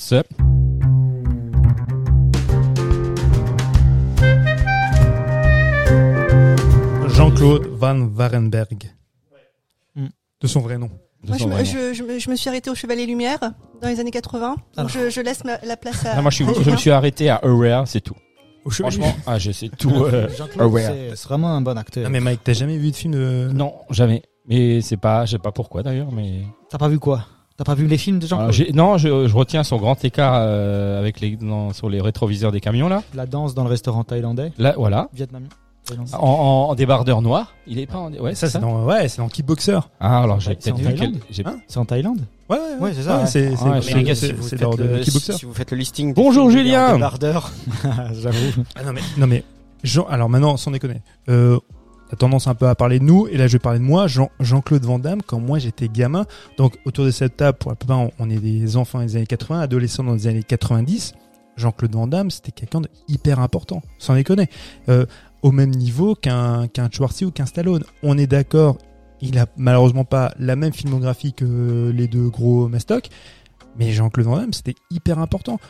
On, on sait très bien, en fait, Jean- Jean-Claude Van Damme l'a dit par la suite, il est devenu une marque. Et c'est vrai qu'on regardait un Van Damme. Mais en même temps, à l'époque, on regardait un Schwarty, on regardait un Stallone. On s'en- foutait Pardon. en fait de l'histoire. Ce qu'on voulait voir, c'était Van Damme qui castagne des gars. C'est vrai. Et on y allait pour ça. Et quand c'était fait et que c'était bien fait, on était content. Moi, c'est vrai que depuis de nombreuses années, même si maintenant il y a une, c'est un peu réhabilité. Mike en avait parlé tout à l'heure. Pourquoi on parle de Jean-Claude Van Damme? Parce qu'il y a une série de films qui sont proposés sur Netflix, dont euh, une dernière production originale Netflix qui est sortie. Le dernier mercenaire, un truc comme ça. Qui, alors bon, moi, je sais pas si vous voulez vous attarder là-dessus. Moi, je m'y attarderai pas parce que c'était pas très bon. J'ai vu une demi-heure, j'ai arrêté. Voilà. Mais, euh, mais le Jean-Claude, ouais, des, des, des, juste. des années 80, des années 90, moi, il y a des films, ouais. Bloodsport, Kickboxer, Full Contact. Je sais pas si vous avez la même vanne quand on était gosse. Quand on était gosse, je disais toujours, hey, qu'est-ce qu'il fait Jean-Claude quand, il rentre, quand il rentre dans une voiture Il fout le contact. Non, mais pour, te- non, mais Ça, pour- je faisais aussi. non, mais pour te dire à quel point, en fait, l'aura de Jean-Claude Van Damme était importante. C'était dans les cours d'école. On parlait des films, on se refilait les films en cassette vidéo. On parlait de Bernard Tapie et de Jean-Claude Van Damme. Dans les cours d'école, ouais, c'est clair. Ouais, bah oui, de l'OM en 91, et, Ouais. ouais, c'est ça, ouais, en 93, ouais, d'accord. Mais est-ce que finalement c'était des vrais bons films, les films de Jean-Claude Van Damme? Ah, J'espérais que personne ne pose cette bah, question. Oui, il y en a eu. En Mais a eu. attends, ça dé- qu'est-ce que tu qu'est-ce que tu attends aussi euh, Non, quand bah, tu vas voir le film de Jean-Claude Van Damme? En fait, c'est juste qu'il a eu une période où Je veux dire, Euh, là, là, là, vous parlez de la nostalgie des films d'action des années Bien sûr. 80-90, de, de personnages qui représentaient, mais cinématographiquement parlant, est-ce que ces films étaient des bons films? Oui, oui. blanc. Non, alors oui, il y, en a. Moi, alors, ok. Il, il- il faut savoir de, effectivement, il faut savoir de quoi on parle. Euh, à l'aune des films d'action des années 80-90, oui, il y a des Van Damme qui sont bons. Moi, je pense, euh, par exemple, à Time Cop. Time Cop, c'est un super film. D'ailleurs, je crois que c'est le film qui a, le- qui a le c'est mieux marché. meilleur film ouais, qui Ouais. a marché le mieux. C'est vraiment un chouette film. Euh, alors Bloodsport, c'est compliqué. Bloodsport à revoir maintenant, même si c'est le film qui a fait de lui une star. Il y a des séquences, c'est limite un peu raciste. Tu vois Donc Bah c'est oui, très bon, après, compliqué à voir. Ça, quoi. à la limite, ça, Voilà. ça s'excuse, mais euh, c'est les années. Ça se remet dans Oui, son Ça contexte. se remet dans son contexte. Mais après, il faut se dire, vous qui êtes de, des gamers, je sais pas, enfin, si vous Mais avez C'est un joué, jeu vidéo. mais c'est voilà, si vous Mais avez joué à. Street Fighter ou des trucs comme ça, mais Kickboxer, Blood Mais à Sport, l'origine, ça, en quoi. plus, si je dis pas de bêtises, euh, il y a même un jeu vidéo qui, à l'origine, aurait dû être euh, un film brandé euh, euh, Jean-Claude Van Damme. C'était Mortal Kombat. Bah, les mecs qui ont développé, Lolo, tu me confirmeras ou pas, mais il me semble que les gars qui ont voulu, à la base, qui ont fait Mortal Kombat, à la base, ils voulaient faire un film euh, sur Jean-Claude Van Damme. Euh, Ah, je pensais Street Fighter, tu vois. Bah non, mais, Non, non. possible. d'accord. mais même si tu, si tu prends Bah, Street, Street Fighter, le personnage de Guile, c'est Jean-Claude Van Damme. Et ben, tu vois justement, le, le, le, le personnage qui est Jean-Claude Van Damme, c'est Johnny Cage. Ah bah oui, bah voilà. Oui, oui, le- oui. Qui mmh. fait d'ailleurs le grand écart, le grand écart. Et le, son, son le frère attaque de un peu, son, son spécial, et c'est Le euh, le coup de poing dans les. Exactement, mais c'est ça. Mais pas mais passé. Jean-Claude Van Damme. Moi, je je- j'ai regardé justement. Mike, c'est euh, sérieux, là, on parle de Jean-Claude Van Damme. on peut pas faire de la vanne. Tu sais, quand on Non, parle mais elle de, est passée à travers. Non mais plus. quand on parle de films avec Charlie Kaufman, on fait de la vanne parce que voilà. Mais là c'est sérieux. on parle de Jean-Claude. Mmh, Ok. Excuse-moi. Mais il a, il a bien fait de me remettre euh, droit dans mes bottes. quoi. non. Et t'as vu, le foie que ça a jeté Ouais, Non, non, mais c'est normal. Ah je, gueule, crois- on je est- crois que j'ai une Non, mais je dis, des autorité, bêtises, je dis des conneries, je fais des conneries. C'est Non. normal que je sois non. mis, à- mis, mis, au- mis au coin. En tout cas, ouais, pour, pour euh, reprendre le débat, dire ce que, revenir sur ce que tu disais, c'est exactement ça. Tout, enfin, il en a fait, je sais pas combien, d'ailleurs, des films de, de. Il en- sans parler du film que lui-même a fait, le grand tournoi, le machin, enfin, c'est tout le temps la même chose. Qui- Mais qui- son- franchement, euh, son meilleur film de cinéma, c'est pas JCVD Si. Ah, pff, Non. Sa, Peut-être. sa- sa meilleure interprétation, peut-être. Surtout, je pense à cette fameuse séquence où il est face caméra, où là, putain, non, mais c'est une thérapie qu'il a fait euh, pendant ce film. bah, Gratos, mais il, ouais, mais il, a, il le dit de, de, Oui, de bah son ouais. aveu, hein, il Ouais, le dit aussi. Lui, il a eu de, c'est c'est une, ouais, mais t'as- mais non, mais t'as raison. C'est Il il lui y a a, il y a, il y a quelque chose d'extrêmement thérapeutique. Et en même temps, cette fameuse séquence face caméra, tu te dis, enfin, c'est la première fois, je me disais, merde, il y a un véritable potentiel d'acteur. Mais moi, il m'a fait pleurer. vraiment. Il m'a fait pleurer, Jean-Claude Van Damme. Et moi, Euh, j'ai sur chialé. Cette scène, moi aussi. Moi, je l'ai vu au j'ai Cinoche, et je te jure. Et je l'ai vu au cinéma, j'avais les larmes aux yeux, quoi. Je me suis dit, waouh, il y a Jean-Claude Van Damme qui me fait chialer au cinéma. enfin, je pensais pas que ça arriverait un jour. Et vraiment, ouais, Ouais, bravo. Ah oui. Enfin, sa vie est chaotique en même temps. hein. Euh, Mais c'est en plus ce qui est dingue, c'est que euh, euh, là, on- en plus en travaillant là-dessus, j'ai écouté pas mal de ses de ses interviews et Jean-Claude Van Damme quand il fait des interviews, euh, il faut quand même faut s'accrocher. hein. faut le suivre, quoi. Ah, le problème, c'est qu'il digresse et il part euh, en sucette euh, très rapidement, même. Et Alors qu'il est assez visionnaire quand il est dans Non, mais sûr, après, il, a, une- les- il y a, il y a de- plusieurs choses. Déjà, Jean-Claude Van Damme, Non, il a. mais- Ouais, avec le streaming, ouais. Non mais Oh, Il y en a plein des trucs comme ça, des déclarations comme ça qu'il a et qui, euh, si tu prends juste le- le- pas- un petit morceau, tu, tu vois qu'en fait il est, il est pas bête. Il a des fois il a des réflexions qui sont très intelligentes. C'est Mhm. juste que il y a plusieurs choses qui ont eu. C'est c'est que euh, déjà c'est un Belge qui part aux États-Unis. Ah, j'ai eu peur. Euh, J'ai cru- Déjà, le mec, putain, il part avec Non, non, euh, handicap, non, non, c'est un Ah belge. non, mais tu sais quoi Alors là- non, non, mais il y a des interviews de Là déjà, alors, quand il je, retrouve, je- quand il je- est- je fais juste une petite parenthèse pour nos auditeurs belges. C'est les deuxièmes euh, plus grands auditeurs Oh, de la nuit américaine. les- Euh, C'était pas du tout voulu, hein. Ah non, non, mais non, mais, non, mais, non, mais attention, on les aime, nos Oh, amis. belges. oui, on les non, non, adore. je suis pas en train de dire que ça va pas parce qu'il est belge. Je dis juste que le gars, donc il est francophone. Voilà, voilà, il est Voilà, francophone. ouais. Il est francophone, mais non, mais il est. Il euh, d'ailleurs quand il avant qu'il il vient quand il part aux États-Unis, d'un non mais c'est un mec qui réussit bien. hein.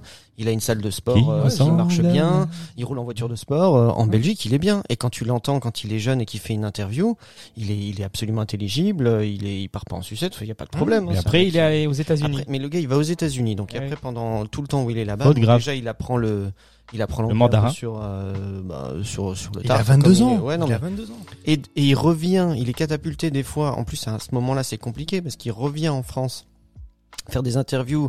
En plus, des fois avec des gars qui sont pas sympas parce que le but c'est de l'attaquer. Hein, c'est c'est un peu passif, agressif, mais euh, des hardissons, les mecs comme ça, ils aiment bien hein, faire ce genre de choses. Et, et je te, pour te donner un exemple simple, un gars comme Van Damme qui est justement entre deux langues, à un moment donné, il veut, il veut dire milliard, tu vois, et, et je il trouve pas son mot et il dit billions. Tu l'entends ça, il dit billions. Donc quand toi tu sais que tu parles anglais, il vient de dire milliard. Il sait, c'est pas n'importe quoi ce qu'il dit, il sait de quoi il parle. Et tout le plateau le repas, on le reprend en lui disant non non mais c'est millions, millions, euh, pas milliards. Genre il a aucune notion de, de, de ce qu'il est en train de raconter, alors qu'en fait pas du tout. C'est Oui, juste Ils le prennent pour un rigolo. voilà. Et il y a plein de moments, voilà le coup, le coup du aware. Moi quand il a dit aware, le mec, mais je me suis vu, euh, c'est-à-dire t'as des gens qui ont juste tout simplement, de, pour moi c'est de l'empathie. Et ils sont à l'écoute de tout ce qui se passe autour d'eux. Et comme il est très à l'écoute, quand toi, quand tu dis, tu renifles, tu vois, je tu vas mouchoir. Quand il lui fait ça, bah, ça veut juste dire voilà que je fais mais- attention à toi et que sur le coup je me rends compte que ah tu renifles, t'as besoin. Mais c'est mais c'est devenu aussi un tic ce genre de choses où tu mélanges le français et l'anglais chez les euh, euh, un peu les bobos ou les hipsters ou les choses comme ça. Ils utilisent beaucoup de. Oui, mais là, ça n'a rien à voir. Non mais d'accord. Lui, il est pas Mais- dans la, lui, il est pas dans la posture. Non, il est pas dans la posture. C'est voilà, c'est ça. C'est c'est quelqu'un, il est naturel. C'est c'est le seul comédien vraiment star qui, quand se présentait dans une émission, il était nature. Alors, évidemment, il était très souvent sous substance. Et voilà, il, comme tu disais, il a une vie un très De la décousue. verveine. Mais, euh, enfin, moi, je, je, je- je tiens pas forcément à m'attarder sur ça hein, parce que c'est euh, c'est c'est hors cinéma. Mais moi, ça me révolte au, au final, toi. Ce qui a, Mhm. ce qui aurait, ce qui a pu faire rire pendant deux secondes, au final, c'est pendant une décennie, c'est devenu le bon client qu'on- dont on se moquait. Mhm. On a invité Jean-Claude hein. Van Damme pour foutre, foutre sa gueule. Ça. Donc euh, que ce soit chez Ardisson, que ce soit chez, euh, enfin je sais pas moi, euh, je sais pas dans quelle autre émission bêta. Et ben en fait, on se passait en, en boucle des images de Van Damme pour dire, eh, ouais, comme il est con. Bah non, il est pas con. Petite aparté aussi, très rapide. Si vous voulez voir un truc pour compléter, euh, Mouloud Achour, c'est le journaliste chez Canal, oui, il a fait. il a un- interviewé. Mhm. euh, Génial. Tu l'as vu Génial Ouais, interview. ouais. Génial. Justement, où il parle de son ressenti pendant ces interviews-là, quoi. Et euh, où il explique clairement que, bah, en fait, il explique le pourquoi et et qu'en fait, bah, et il sentait que les gens rigolaient de lui et que ça le faisait, ça le faisait chier, quoi. Et, dans euh, JCVD, c'est ce qui, il parle aussi de ça dans, Ouais, dans le film. hein. Ouais, il parle aussi. de- Mais oui, c'est un, c'est un bon client, mais en même temps, moi, je prends le côté euh, très euh, positif du bon client. C'est que moi, qui aime le cinéma, qui aime la carrière de Jean-Claude Van Damme, quand Jean-Claude Van Damme, là, ces derniers temps, il vient en interview, mais il te raconte mille anecdotes sur les, sur les tournages. Et sans déconner, l'écouter parler, il est extrêmement volubile, il bouge, il court partout, mais il te raconte des trucs, mais tu, moi je bois ses paroles, c'est toujours trop court. Je dis putain, mais il te raconte plein de trucs que d'autres ne racontent pas sur les tournages, comment ça se passe et Tout à tout. fait, ouais. Enfin, c'est formidable. C'est vraiment, c'est moi. Je voudrais, on en parlait tout à l'heure en off, voir un film, une, un biopic sur Jean-Claude Van Damme ou une émission com- complète où Jean-Claude Van Damme nous fait sa masterclass. Mhm. Mais vraiment, une masterclass de Jean-Claude Van Damme. Et je dis pas ça pour, euh, tu vois, pour faire le malin, mais je suis sûr que ce serait hyper intéressant. On va lui envoyer une invitation. Allez, il va, c'est parti. il va venir derrière ce micro et puis nous faire une petite masterclass. Surtout que donc Jean-Claude, euh, je l'appelle Jean-Claude. hein. On est quand même vachement Ah oui. Euh, Tu l'aimes tellement que fait, Bah ouais, mais, mais c'est ça, c'est mon JC. Je, euh, Jules le disait tout à l'heure. Il disait donc il a, il a mis un film en, en scène. Bon, Il a été aidé euh, beaucoup par euh, Peter McDonald, qui était aussi euh, qui était euh, deuxième assistant réalisateur sur plein de films, ou chef-op, tout ce que tu veux, et qui a fait beaucoup de séquences euh, du film. Et, euh, et Jean-Claude, lui, principalement, s'est occupé des séquences de baston. Mais pour te dire que c'est pas juste un comédien. C'est le mec, donc il, il met, il met en scène, il a fait du montage. On en parlait aussi tout à l'heure en, en off. Bloodsport, le Bloodsport, en fait, n'aurait jamais dû sortir en salle. Donc le premier, le- la première mouture qui, est- qui a été montée, enfin c'était une aberration. Euh, La, la Canon voulait voulait pas le distribuer. Parce qu'on dit non c'est une merde, on va l'envoyer directement en, en, en direct ou tout vidéo. Et c'est Jean-Claude qui a remonté le film pendant des mois pour avoir euh, le Bloodsport qu'on connaît. Donc le mec, c'est un mec qui s'intéresse au cinoche. Hmm. On est d'accord, c'est pas Orson Welles. Il a pas la prétention d'être Orson Welles, tu vois. Mais c'est un mec qui s'intéresse au cinoche. Par contre, depuis quelques années, je pense aussi depuis JCVD, depuis la réception de ce film-là, il a la prétention, alors peut-être pas d'être Marlon Brando, d'être Laurence Olivier, mais d'être quand même un comédien. Souvent, il se réfère maintenant, quand tu l'entends en interview, à Alain Delon. Bon.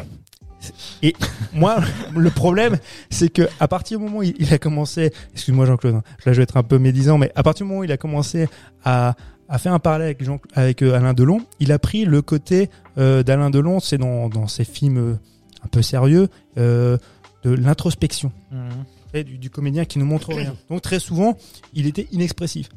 Ou alors, des fois, il était tout le contraire. Donc pour être, euh, soit il était dans la caricature over the top à la Nicolas Cage, survitaminé, le Jean-Claude qu'on connaît, tu vois, ou, ou alors, euh, voilà, très dans le dedans.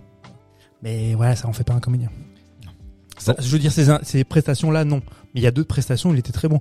Répliquant, je, je suis désolé, je suis en Non, non, vas-y, t'es enroulé. On a, on- le, le temps est extensible comme l'univers. C'est beau ça, ce que ouais. tu dis. C'est ça, ouais. Bon, j'ai repris ça de quelqu'un. Quel- quel- Quelqu'un a vu Répliquant de Ringo Lam? Ouais. Bah, c'est génial. Là, là, pareil, il, il, est- il a un rôle double, donc il Je crois que joue- c'est sur Netflix. joue- ouais, j'ai adoré le voir Ouais. jouer euh, le, le tueur en série en fait. Ah, il est le tueur, puis ouais, et puis Et il, il est, est, il ouais. est le clone qui se fait un peu marave.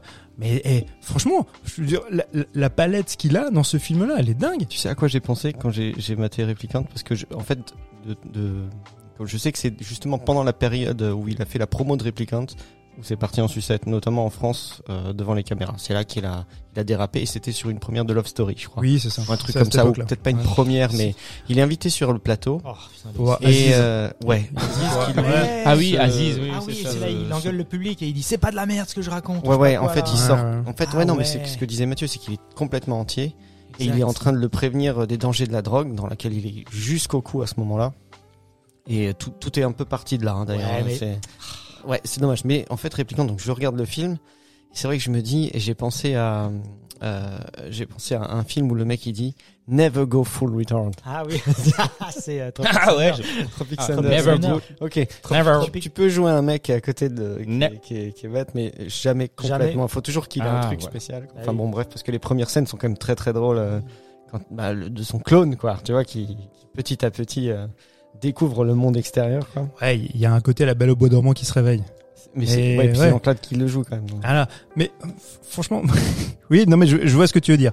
Mais euh, sans déconner, l'opposition entre les deux personnages et la façon dont il interprète les deux personnages, bah moi je trouve que ça fonctionne. Et puis euh, putain, et, et en face, il y a un Michael Rooker, mais qui lui en met plein la gueule, hein, Mm. parce qu'il y a des scènes qui sont vraiment vénères. Et, euh, et apparemment, euh, Michael Rooker disait à, à Jean-Claude, il disait ouais. Bon, je retiens un petit peu. Il fait non, non, retiens pas. Vas-y, vas-y, vas-y. Et il lui en mettait plein la gueule. Et vraiment, il a vraiment pris des coups hein, dans, Mhm. dans ce film-là. Et euh, bah, pour te dire, c'est l'acteur studio, hein, Jean- Jean-Claude. hein. C'est tu vois, Jean-Claude Robert De Niro, même combat. Messieurs, il est temps de faire Ah non. redescendre Ah non, l'adrénaline, la testostérone, en parlant La sensibilité de Jean-Claude. Parce de que- la sensibilité de Jean-Claude. Mais oui, parce que Jean-Claude Van Damme, c'est pas que ça. Ah oui, vas-y. Non mais, allez, allez, sans dé- non mais, Oui, alors 5 minutes. ok, juste un petit tour de table. Vos- les films que vous vous conseillerez. Toi, toi, Mike, le film de Jean-Claude Van Damme que tu conseilles. Aucun parce que je les ai pas, je les ai pas, je les ai pas vus. Sors. Ce silence, ce blanc. Bah, je Non, les ai t'en as pas vu vus. Aucun, aucun. Bah, j'ai pas mémoire en tout cas d'avoir Ouais, vu. il y en a, euh, ouais, vraiment. Même pas- genre, ouais, comme Time Cop ou euh, Universal c'était Soldier. pas. Moi, j'aime pas la bagarre. La bagarre. Non, non, mais euh, ce que vous dites me donne envie et puisque c'est disponible sur Netflix, euh, bah, je vais me faire des séances il y a pas que les meilleurs sur Netflix. Non, hein, non, mais il y a Time Cop. Tu m'as dit que c'était ouais, un bon euh, film. alors, je crois- sur Netflix, je crois que tu peux voir Time Cop et Répliquant. Euh, Kickboxer. Inferno Moi aussi. Ouais, Kickboxer. Alors, Full Contact. Ouais, alors, in- ouais, Inferno, faut le voir. Inferno, c'est de loin pas son meilleur film, mais c'est un film qui est tellement bizarre que je trouve assez génial. Parce que, bah, il y a, ta- il y a plein de, il y a des séquences qui s'enchaînent qui, bah, je sais pas, qui se répondent pas bien. Mais, mais c'est pas grave parce que t'es dans une ambiance un petit peu, ouais, il y a quelque chose un petit peu, je sais pas, moi, de, d'autre, de spirituel ou, disons, autre. Un peu comme From Hell, non? In Euh, Hell. Euh, In Ah, Hell. In Hell. In Hell. Ah oui, ouais, in- bah, in- non, in Hell, on est plus, euh, on on est plus par contre dans quelque chose de, de Ouais, réel, tu vois. il y a aussi Mais- des sorties un Dans peu, sa période un peu dure, In Hell, c'est celui, on va dire, qui était peut-être le plus euh, travaillé. Euh, Dans l'acting, tu veux ouais, dire? ouais, ouais, dans Ouais. l'acting, même derrière, dans le, sur le sur le travail qu'il y a sur le Mhm. film. Et il y a un petit quelque chose aussi pour une. Je crois que ça faisait longtemps qu'il avait, qu'il était un peu. On te le montre quand même assez fragile.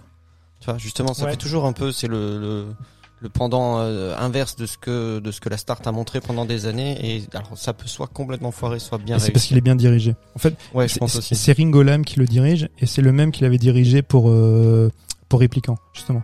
Parce que ju- juste ça faut rappeler parce que c'est hyper important mec. Sans déconner, c'est hyper Ouais, important. pas de souci. Moi, j'étais juste parti pour avoir euh, un, un ou deux films à regarder sur Netflix, mais ouais, continue, continue. Non, non, c'est hyper important parce que Jean-Claude Van Damme, il, a- il avait une aura telle qu'il a quand même fait venir des immenses cinéastes hongkongais à Hollywood. Pour le pire ou le meilleur, on est d'accord, mais le premier film de John Woo, euh, Chasse à l'homme. Chasse à l'homme, c'est avec euh, Jean-Claude Van Damme. C'est Jean-Claude qui le fait venir. Ça s'est pas superbement bien passé. Moi, j'adore ce film. Et là, et là, je vais aller plus loin que ça. Personne va me croire. C'est mon John Woo d'Hollywood préféré. préféré. Ouais. D'Hollywood préféré. Oui, mais Volteface. Non. Non, Chasse à l'homme. Chasse à- ben, parce Bon. qu'il y a Van Damme. Non, mais et franchement, j'adore parce que ce film-là, c'est c'est pas les, les films suivants qu'il va faire euh, euh, John Woo. Bah, je sais pas. il- il- en fait, je je, je vois qu'il fait son cinéaste. Tu vois, c'est tout est tout est tellement calculé. Il y a pas de place à improvisation. Il y a moi quand je vois euh, Chasse à l'homme, putain, je vois juste du plaisir. Je sais que c'est du plaisir qui est un ouais qui est qui est un- des fois un peu mal branlé parce que ça s'est pas bien passé sur le tournage. Mais putain, moi je je kiffe à mort. Alors on est d'accord, je remets tout de suite ça à plat. Ça n'a rien à voir avec sa période hongkongaise d'avant. hein. Parce que voilà, enfin, je sais pas, qu'on parle de killer, syndicat du crime, effectivement, il n'y a pas mieux. Tu vois, et que là, on est largement en dessous. Mais c'est un super film. Il fait venir Ringo Lam, il fait venir ce arc. Alors, ce arc, c'est une catastrophe. Parce que ce arc, il fait Double Team. Et il fait aussi euh, Piège à Hong Kong. Bon, Piège à Hong Kong, ils vont le tourner justement à Hong, À Hong Kong. Kong. Mais c'est une catastrophe. C'est une cata- Ces films-là sont une catastrophe. Alors que ce arc, c'est un des plus grands cinéastes hongkongais encore vivant. Maintenant. Maintenant, bon, je te parle, mec, je te regarde dans les yeux. Ce arc, il faut que tu que- The Arc Alors, soit tu Tse, dis- Tse, ah. Tse. Alors, soit, ça s'écrit Tsu. Alors, les Français vont dire Dans la Tsu, Arc. Mais en fait, on dit Tse Arc. The Arc. Voilà. Et Ringo Lam aussi. Donc, euh, grand cinéaste hongkongais. donc moi, juste encore deux films que je pourrais mater sur euh, Netflix et que les auditeurs pourront mater, Ah, pourraient mater moi, sur Netflix. là. là, mais bon. JCVD, Time Cop, il y a Time Cop, il est sur- regardez. Je parle dans ce qui est dispo euh, facilement. Non, il est pas tu allez, ouais, Chasse à l'homme, je crois qu'il est dispo. Ok, Euh, cha- oui, de- je crois ok, pas qu'il chasse à l'homme et alors je vais faire chasse à l'homme et Time Cop. Ouais, faut ça, ouais. Ok, Fais répliquant quand même. Fais ces trois-là. d'accord. Fait Kickboxer aussi, peut-être. Ouais, putain, c'est de... oh. Non, c'est, franchement. Et attends, ce vous, serait vous, dommage vous de me ferez pas- une liste, vous me ferez une Non, liste. non, mais il faut faire ses premiers films. Effectivement, il faut faire Kickboxer et Full Contact. Ils sont aussi disponibles. Ah, c'est dommage de Il y a passer un- à coup il y a un coup. ordre, il y a un ordre. Moi, c'est un de mes préférés. Coup pour coup. Coup pour coup. Ouais, faut le regarder. Bah, on fera une liste Dans tout à l'heure. prison. On Merci. fera une liste euh, tout à l'heure. Ah, mais, ouais, mais il est pas dispo. À double impact, c'était vachement bien. Dou- Je me, et je me souviens. Et Bloodsport. Ouais, enfin bref. Non, mais Quand, quand j'étais gamin, je l'avais, je l'avais loué au vidéoclub, il y avait écrit double impact, double Vandame. Et moi, je, et je, te- et je vois ça, je fais double Vandame. Mais, Est-ce que c'est deux fois plus cher? Mais c'était deux fois plus de plaisir. Et tu sais avec qui je l'ai regardé ce film-là? Avec ma rhum. Et ma rhum, elle a adoré ce film. Il est hyper violent. Je me dis, waouh, c'est vachement bien. Mais bien sûr, maman, c'est vachement bien. Double Vandame, double impact. Bon. ouais. On, on va passer à, à toute autre chose du coup. T'es sûr? Là, c'est le temps. Il est temps, ouais. Il est Il est temps temps. de passer au studio Pixar. Au revoir, Jean-Claude. enfin Jean-Claude, et euh, de parler, de traiter du film Lu- Luca. Luca, euh, Eleonore va nous rejoindre pour parler de ce film-là, qui, euh, bah, qui l'a vu autour de cette table, tout le monde, j'imagine. Ouais, Oui. Moi, je vous laisse. Je vous fais des Allez, bisous. bisous. Merci d'être venu. Hein. Et Retourne dans la régie. Jean-Claude. Pour Jean-Claude, quand tu veux. Ciao. Donc, Ciao. ciao. Ciao. Ah oui, parce qu'on parle italien. Parce Eh oui, parce qu'on va passer à Luca. Ciao, Luca, Eh, buongiorno. Eh, bella ragazza. Luca film, euh, film des studios, des, fu- monarchie des studios Pixar disponibles euh, sur Disney+. Euh, bon bah, euh, moi je l'ai vu, j'ai beaucoup aimé. Pareil. Voilà, beaucoup aimé. Alors dis-le sur un ton un peu plus enjoué. Alors je l'ai beaucoup aimé euh, parce que euh, ben au contraire euh, du dernier, euh, c'était y a eu Rai. non il y a Saul. eu le, Saul le film, voilà, Ah Ouais, enfin, c'est un- le dernier qu'on a traité nous. qu'on a traité Ah oui, nous, oui. mais euh, voilà. Tant pour moi. Ouais, non, il- pas là un, un peu un peu Ah, plus non, pas difficile, là. ouais. un peu plus difficile d'accès, même pour les enfants, enfin pour les enfants Mhm. d'ailleurs.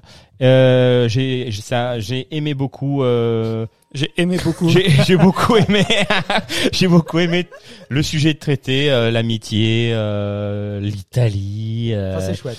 le voilà c'est ça euh, sortir de sa condition euh, comment sortir de sa condition euh, enfin voilà quoi ça m'a rappelé plein de choses et puis effectivement euh, il y a beaucoup beaucoup de choses positives dans ce film là Loris qu'est-ce que tu as en... Ouais, c'est pareil, c'est un film que j'ai que j'ai bien aimé.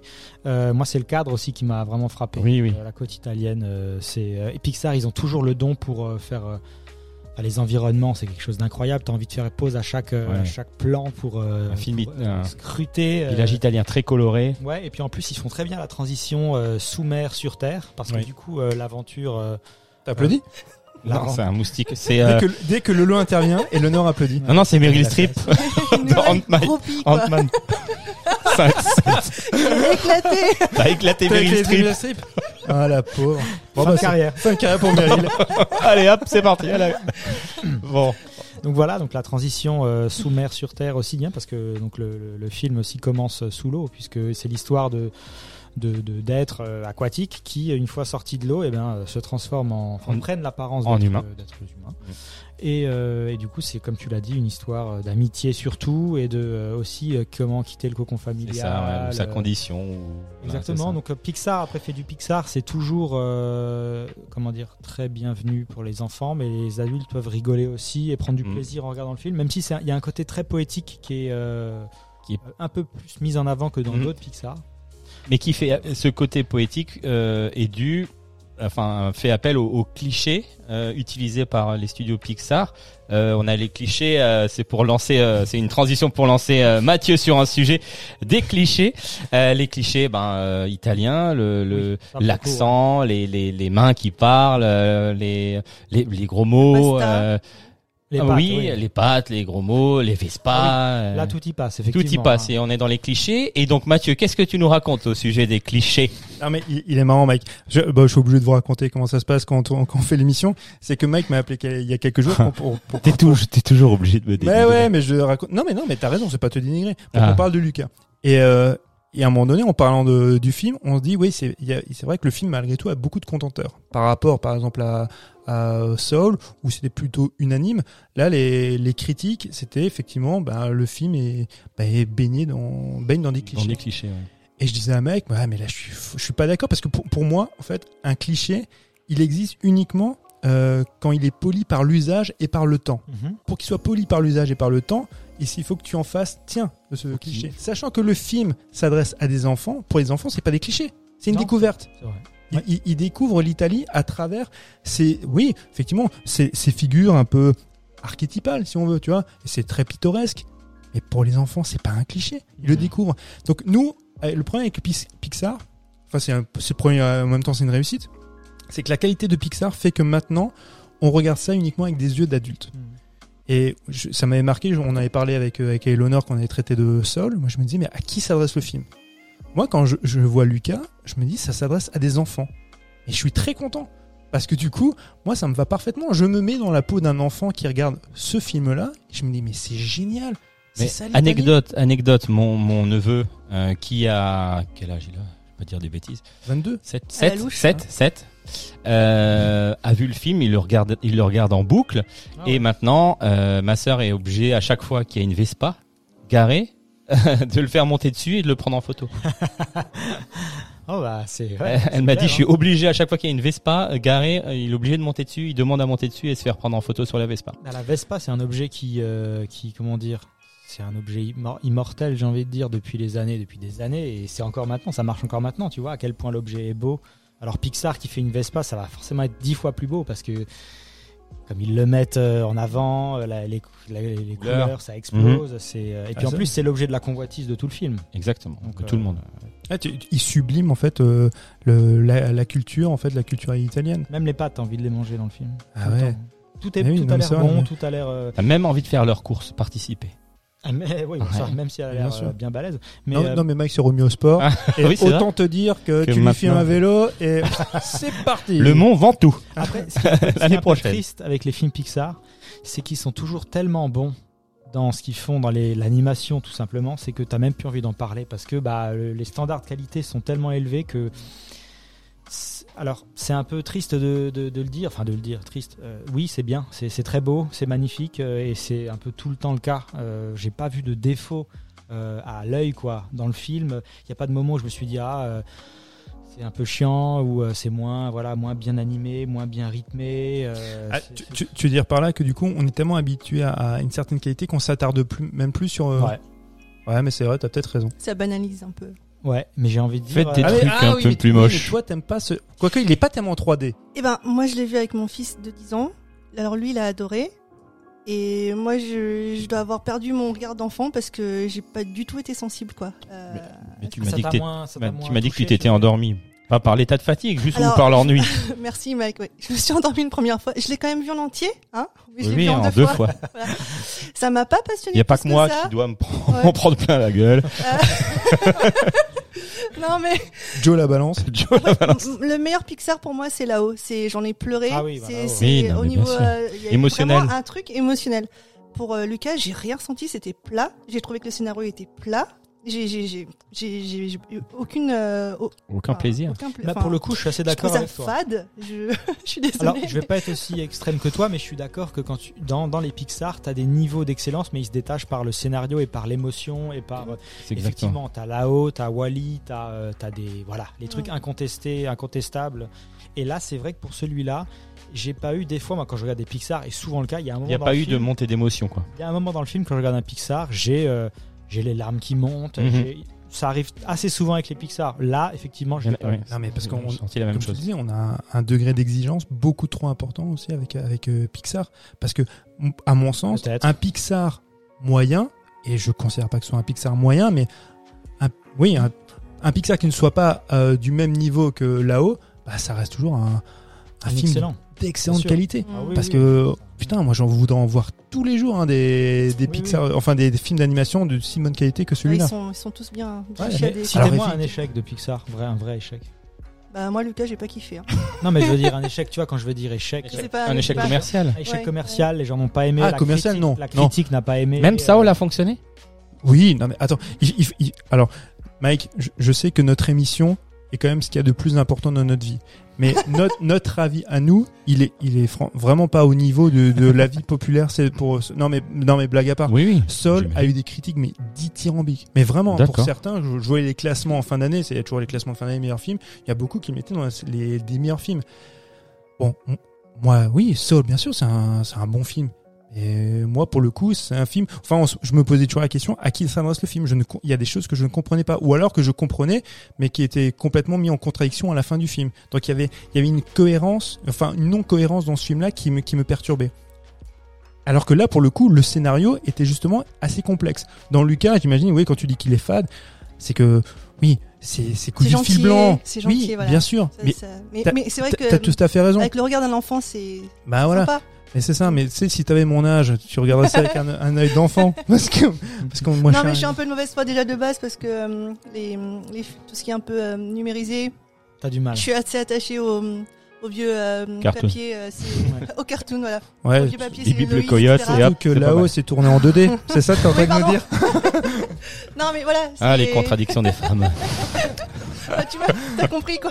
Oh, le Non, mais voilà. je pr- euh, c'est vrai que j'attache plus. Comme la soupe. d'importance. Mais moi, je trouve que c'est un peu euh, industrialisé finalement. Enfin, c'est c'est plus rapide à faire, effectivement. C'est, c'est...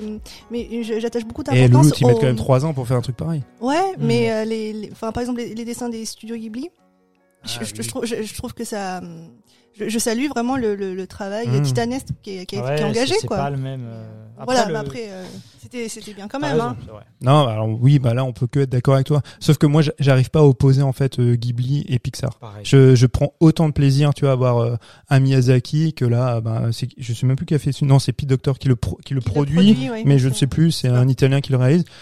Je prends autant de plaisir. Alors effectivement, un, un Miyazaki, alors que ce soit Princesse Mononoke ou un autre, bon bah ça a une portée beaucoup plus importante. Il y a derrière, enfin il y a tellement d'interprétation, c'est tellement riche, que ce soit visuellement ou dans les thématiques, que oui, Lucas à côté, c'est effectivement extrêmement fade. Ça, c'est sûr.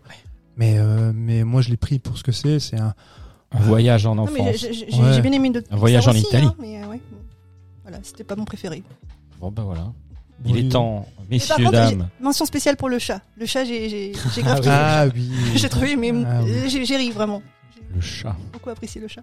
Je me souviens Ouais, qui dit, il est où le chat? Il est où le chat? Pas. Alf. Moi, J'avais une pou- peluche Alf, moi. Ah ouais. Ouais. Oh, dis donc. Dis donc, une Allez, grosse allez, on fait un peluche tour de Alf. table. allez. Racontez-nous vos peluches. Et Moi, Léonore, t'as eu quoi c'était comme- une peluche Alf. Et toi, Eleonore? Vraiment. Je sais plus. T'as pas eu un kiki? Moi, j'ai eu un kiki. Si, Le oui. kiki de tous les kikis. Oui, effectivement, j'ai eu mon droit au kiki. D'accord. Loris bah, Puisqu'on est parti Alors maintenant. ma recommandation. Non, non, non, non, non, non, non. Le doudou. Le doudou. Euh, le doudou, j'ai eu un, j'ai eu un, Un frère, un grand frère. un Pupples. Un grand frère. Vous savez ce que c'est un Pupples Oui. Ah oui, Un truc oui. qui se retourne. Ouais, Mais t'es en boule. J'ai eu ça. Ah, bah on en a tous ouais. Mais Bah tu... voilà. Non, mais tu le dis comme si t'avais une enfance difficile. J'ai eu un popol, Alors que c'est j'en tout. voulais pas. mais je l'ai eu. Euh, Mathieu, Mathieu Bah, je l'ai dit, moi, j'ai eu un kiki. Ah, Alors- Kiki, c'est tout. Non, bah, j'ai eu plein. En fait, Tu l'as eu à la naissance, non, celui-là non, j'avais un nounours. Un nounours. Je, je l'appelais nounours, un nounours bleu. euh, Ah, mais- tu l'appelais Arnounours en Je l'appelais nounours. Tu vois, comme aux États-Unis, ils l'appellent Teddy Bear. original. Et ben ouf. moi, je l'appelais nounours. Ouais, bah ouais. J'étais extrêmement attaché. Et voulait, euh, papa, si tu écoutes l'émission, tu vas pas être content, mais euh, je t'en veux encore un petit peu. Il m'avait jeté mon nounours. Oh. Parce qu'il avait, il avait considéré que j'étais trop, trop. j'ai- Putain, j'avais 35 ans. C'est des années de thérapie, ça. Ouais, il m'a jeté mon nounours et mon kiki, je crois aussi. Ah, merde. Enfin, le. Non, le kiki, euh, bon, je- j'en parlerai dans une autre émission. Non, parce que je l'ai conservé. J'avais encore, encore une petite pensée. J'avais un, un clown euh, en doudou qui m'apprenait à faire les lacets, à, faire, à boutonner les, les boutons de pression et à boutonner un bouton classique et faire les lacets. Un Ça, j'ai déjà dit aussi. Un clown Oui, c'est un- à faire. un- euh, un- non mais c'est pas un clown, c'est pas dans mon imagination. hein.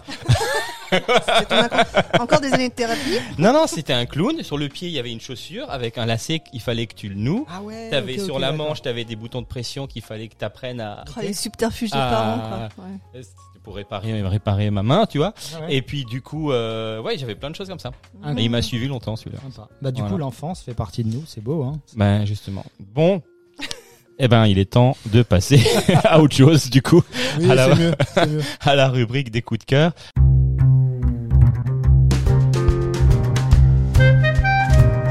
Euh, Qui veut commencer?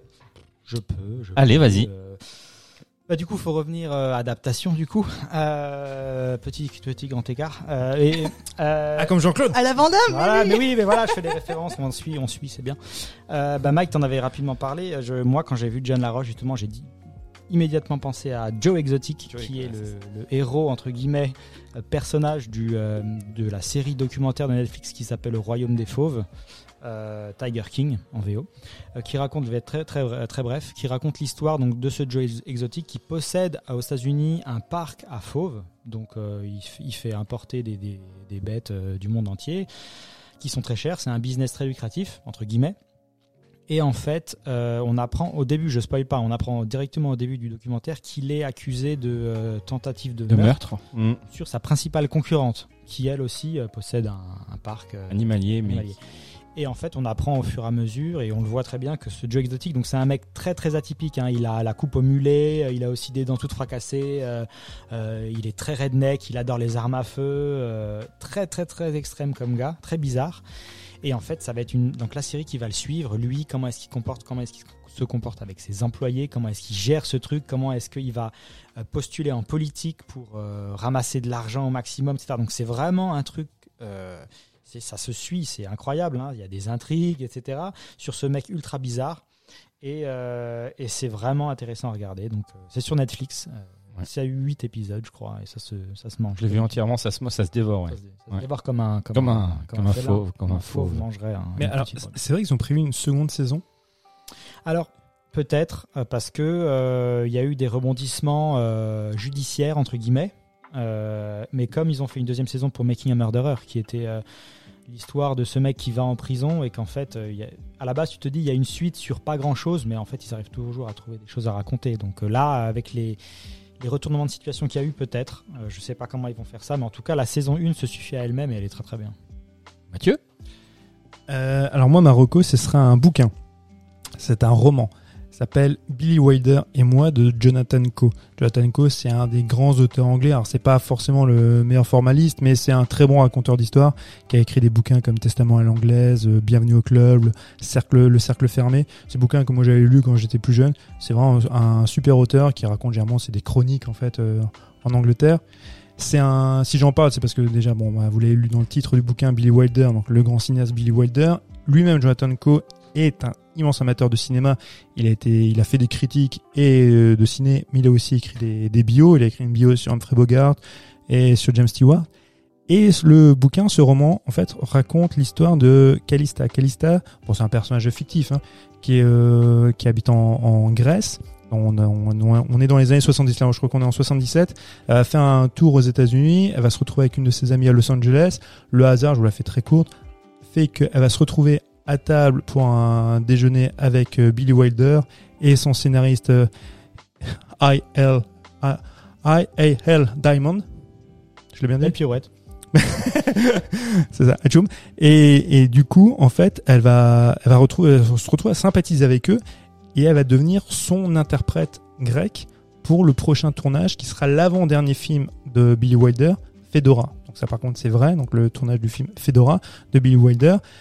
Et c'est fran- franchement, alors si vous aimez Billy Wilder comme moi, c'est formidable à lire parce que parce qu'il y a des anecdotes de tournage, mais tout ça est extrêmement romancé. C'est très très plaisant à lire, ça se lit vachement bien. C'est pas un texte euh, très long. Euh, on, on apprend, oui, il y a, y a- des petites anecdotes sur aussi bien sur le film mais que sur sur le cinéma. C'est aussi en fait comment Billy Wilder dans les années 70 voyait sa carrière et son impact sur le cinéma qui était énorme. Euh, petit teaser, on fera un jour en fin d'année, euh, on traitera un des grands films de Billy Wilder qui s'appelle euh, Boulevard du crépuscule, qui est Bon, il en a fait plein des chefs-d'œuvre. hein. Il a fait Assurance sur euh, sur la mort, Ses temps de réflexion, certains l'aiment chaud. Euh, pour Ou moi, froid. euh, Ou froid. ou froid. Bah après, ça dépend des goûts. Bon, les, les saisons, c'est compliqué actuellement. Mais moi, Boulevard du Crépuscule, c'est mon préféré de Billy Wilder. Je conseille ce bouquin. Je conseille. Ouais, j'ai, ouais, non. J'ai cité ces films-là, mais je conseille tous les films de Wilder. Il faut voir Fedora. C'est un très beau film. C'est aussi un film qui, qui parle de, de, de- d'Hollywood, euh, du système hollywoodien, de comment on faisait des films à cette époque-là. C'est assez formidable. Donc, euh, voilà. Ok. Rocco, roman. Rocco roman, Rocco podcast pour moi. Je vois. Rocco. Rocco. je, vois, je vois déjà vos sourires euh, sur vos Non, mais moi j'attends avec impatience, C'est vas-y. vrai Alors j'en ai deux. Ah merde. Voilà, j'en j'en ai deux. Un en rapport Ah, à... rattraper tout ce que c'est- t'as pas ouais, fait ouais, d'avant. c'est ça. Et le mec, il a rien branlé pendant un an. Et, et là, maintenant, il- j'en ai deux. Ouais, on rigole. C'est Et bien, après, et après il va nous dire, mais je les ai pas tous écoutés. Hein. Attention, hein, j'ai écouté un épisode. Mais justement, non, je cherchais effectivement un podcast qui pouvait avoir un lien avec le thème euh, du film adaptation. J'en ai trouvé un. Voilà, il s'appelle Procrastination. Donc euh, c'est plus une découverte en lien donc du coup avec le... Mais en fait, ça parle de toi, c'est toi le sujet. non, pas du tout. Non Donc c'est alors c'est donc un- un- une découverte hein. c'est un podcast qui s'appelle Procrastination du site elbakin.net. Je sais pas si quelqu'un connaît. Non. Euh, le premier et 15 de chaque mois, donc ils sont trois auteurs, euh, je vais pas de, de vous donner les noms, mais voilà, à discuter euh, euh, de l'art et de la technique de la narration.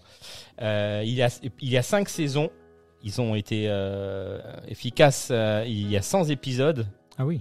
voilà, de 15 minutes, et il y a l'épisode 17 qui parle de l'angoisse de la page blanche. Voilà. Ah. Donc si ça vous, si vous voulez rester dans le thème, non pardon pour le micro, euh, vous voulez rester dans le thème, bah allez-y. Tu, tu peux écouter ça où tu disais? Sur le site elbakin.net. J'imagine que c'est sur les un peu Spotify. Non. euh, non, même pas? Non, c'est pas sur les plateformes. Ok, ouais. C'est pour ça que je le précise. Et c'est l'épisode 17 qui parle effectivement de l'angoisse de la, pa- de la page blanche. Mon vrai coup de cœur, et celui-là est un vrai coup de cœur, j'en ai déjà parlé la dernière fois, moi qui suis fan de... de- d'affaires criminelles.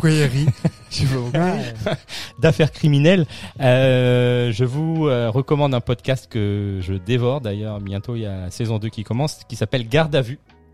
En fait, euh, c'est un podcast qui reprend des affaires criminelles à travers le huis clos de la garde à vue.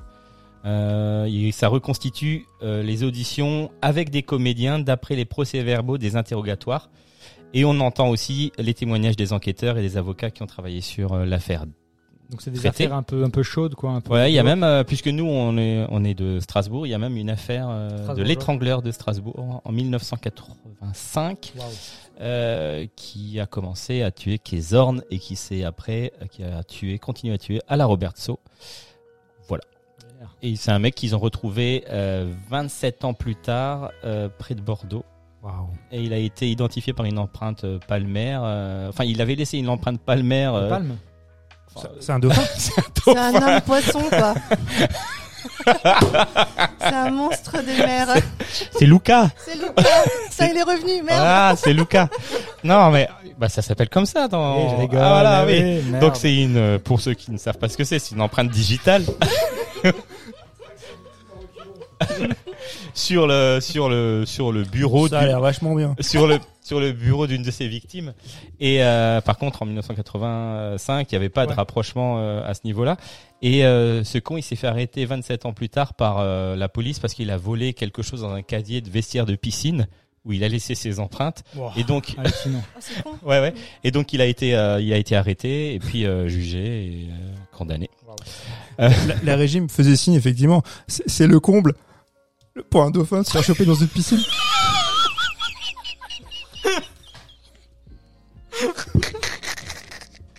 Son con.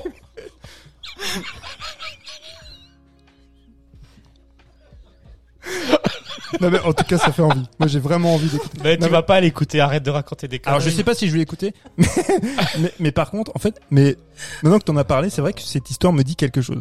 Bah oui. Mais, non, mais vraiment, oui. de Strasbourg. oui, oui, voilà. bah oui. Et il a tué pour la première fois Kézorn à Strasbourg. Oh, merde. Alors qu'il aurait pu plonger. Bah oui, parce que c'était euh, à côté de l'île, la rivière qui entoure Strasbourg. Bref, on s'en fiche. Et euh, donc il y a la euh, donc il y a euh, la saison 2 qui commence le 9 euh, le 9 septembre et euh, bah, j'ai hâte voilà. Moi qui Et, et suis ça, fan tu de tout, ça Ça euh, sur euh, Deezer, Spotify, euh, etc. Ça s'appelle Garde à vue. Et il y a plein de, il y a plein de podcasts sur les affaires criminelles. euh, Il y a euh, euh, mon avocat et moi. Il y a, euh, il y a affaires criminelles justement sur euh, de France, de France, non France, Affaires- RTL, RTL, etc. Enfin voilà, il y a plein de choses euh, à écouter. Voilà Merci. mon, mon ma reco, mes recos. Bah, t'aurais mieux fait d'en garder encore une parce que je suis pas sûr que sur la durée tu vas réussir à tenir. Donc ça t'aurait fait une émission. sur- Eh, eh, là, là, il me toise, là il me dit.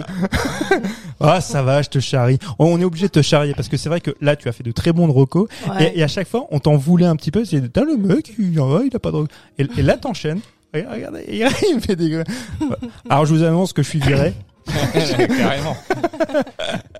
bon, Éléonore, vas-y, prends la parole parce que toi, tu auras des choses intéressantes à dire. Ah bah, je, je sais pas. En, en tout cas, moi, je vous ai ramené un roman graphique. Donc, c'est Anaïs, Anaïs Nin sur euh, sur la mer des mensonges. Donc, écrit par Léonie Bischoff et paru aux éditions Casterman. Alors, pourquoi ce roman graphique? C'est parce qu'il y a plusieurs similitudes avec les personnages de Susan Orlean dans le film adaptation ou celui de Lot ou Lotté dans la peau de John Malkovich. Je sais pas si on dit Lot ou Lotté. Je sais pas. Euh, Anaïs Nin est une artiste. Le poisson, c'est une lotte. Elle a des névroses et elle veut vivre un, un amour libre et passionnel. Et c'est un véritable besoin pour elle pour se sentir euh, vivante. Ça va? Bah Oui. Euh, La BD, en fait, c'est une biographie donc euh, de la diariste. Donc, c'est une autrice de, de journal intime.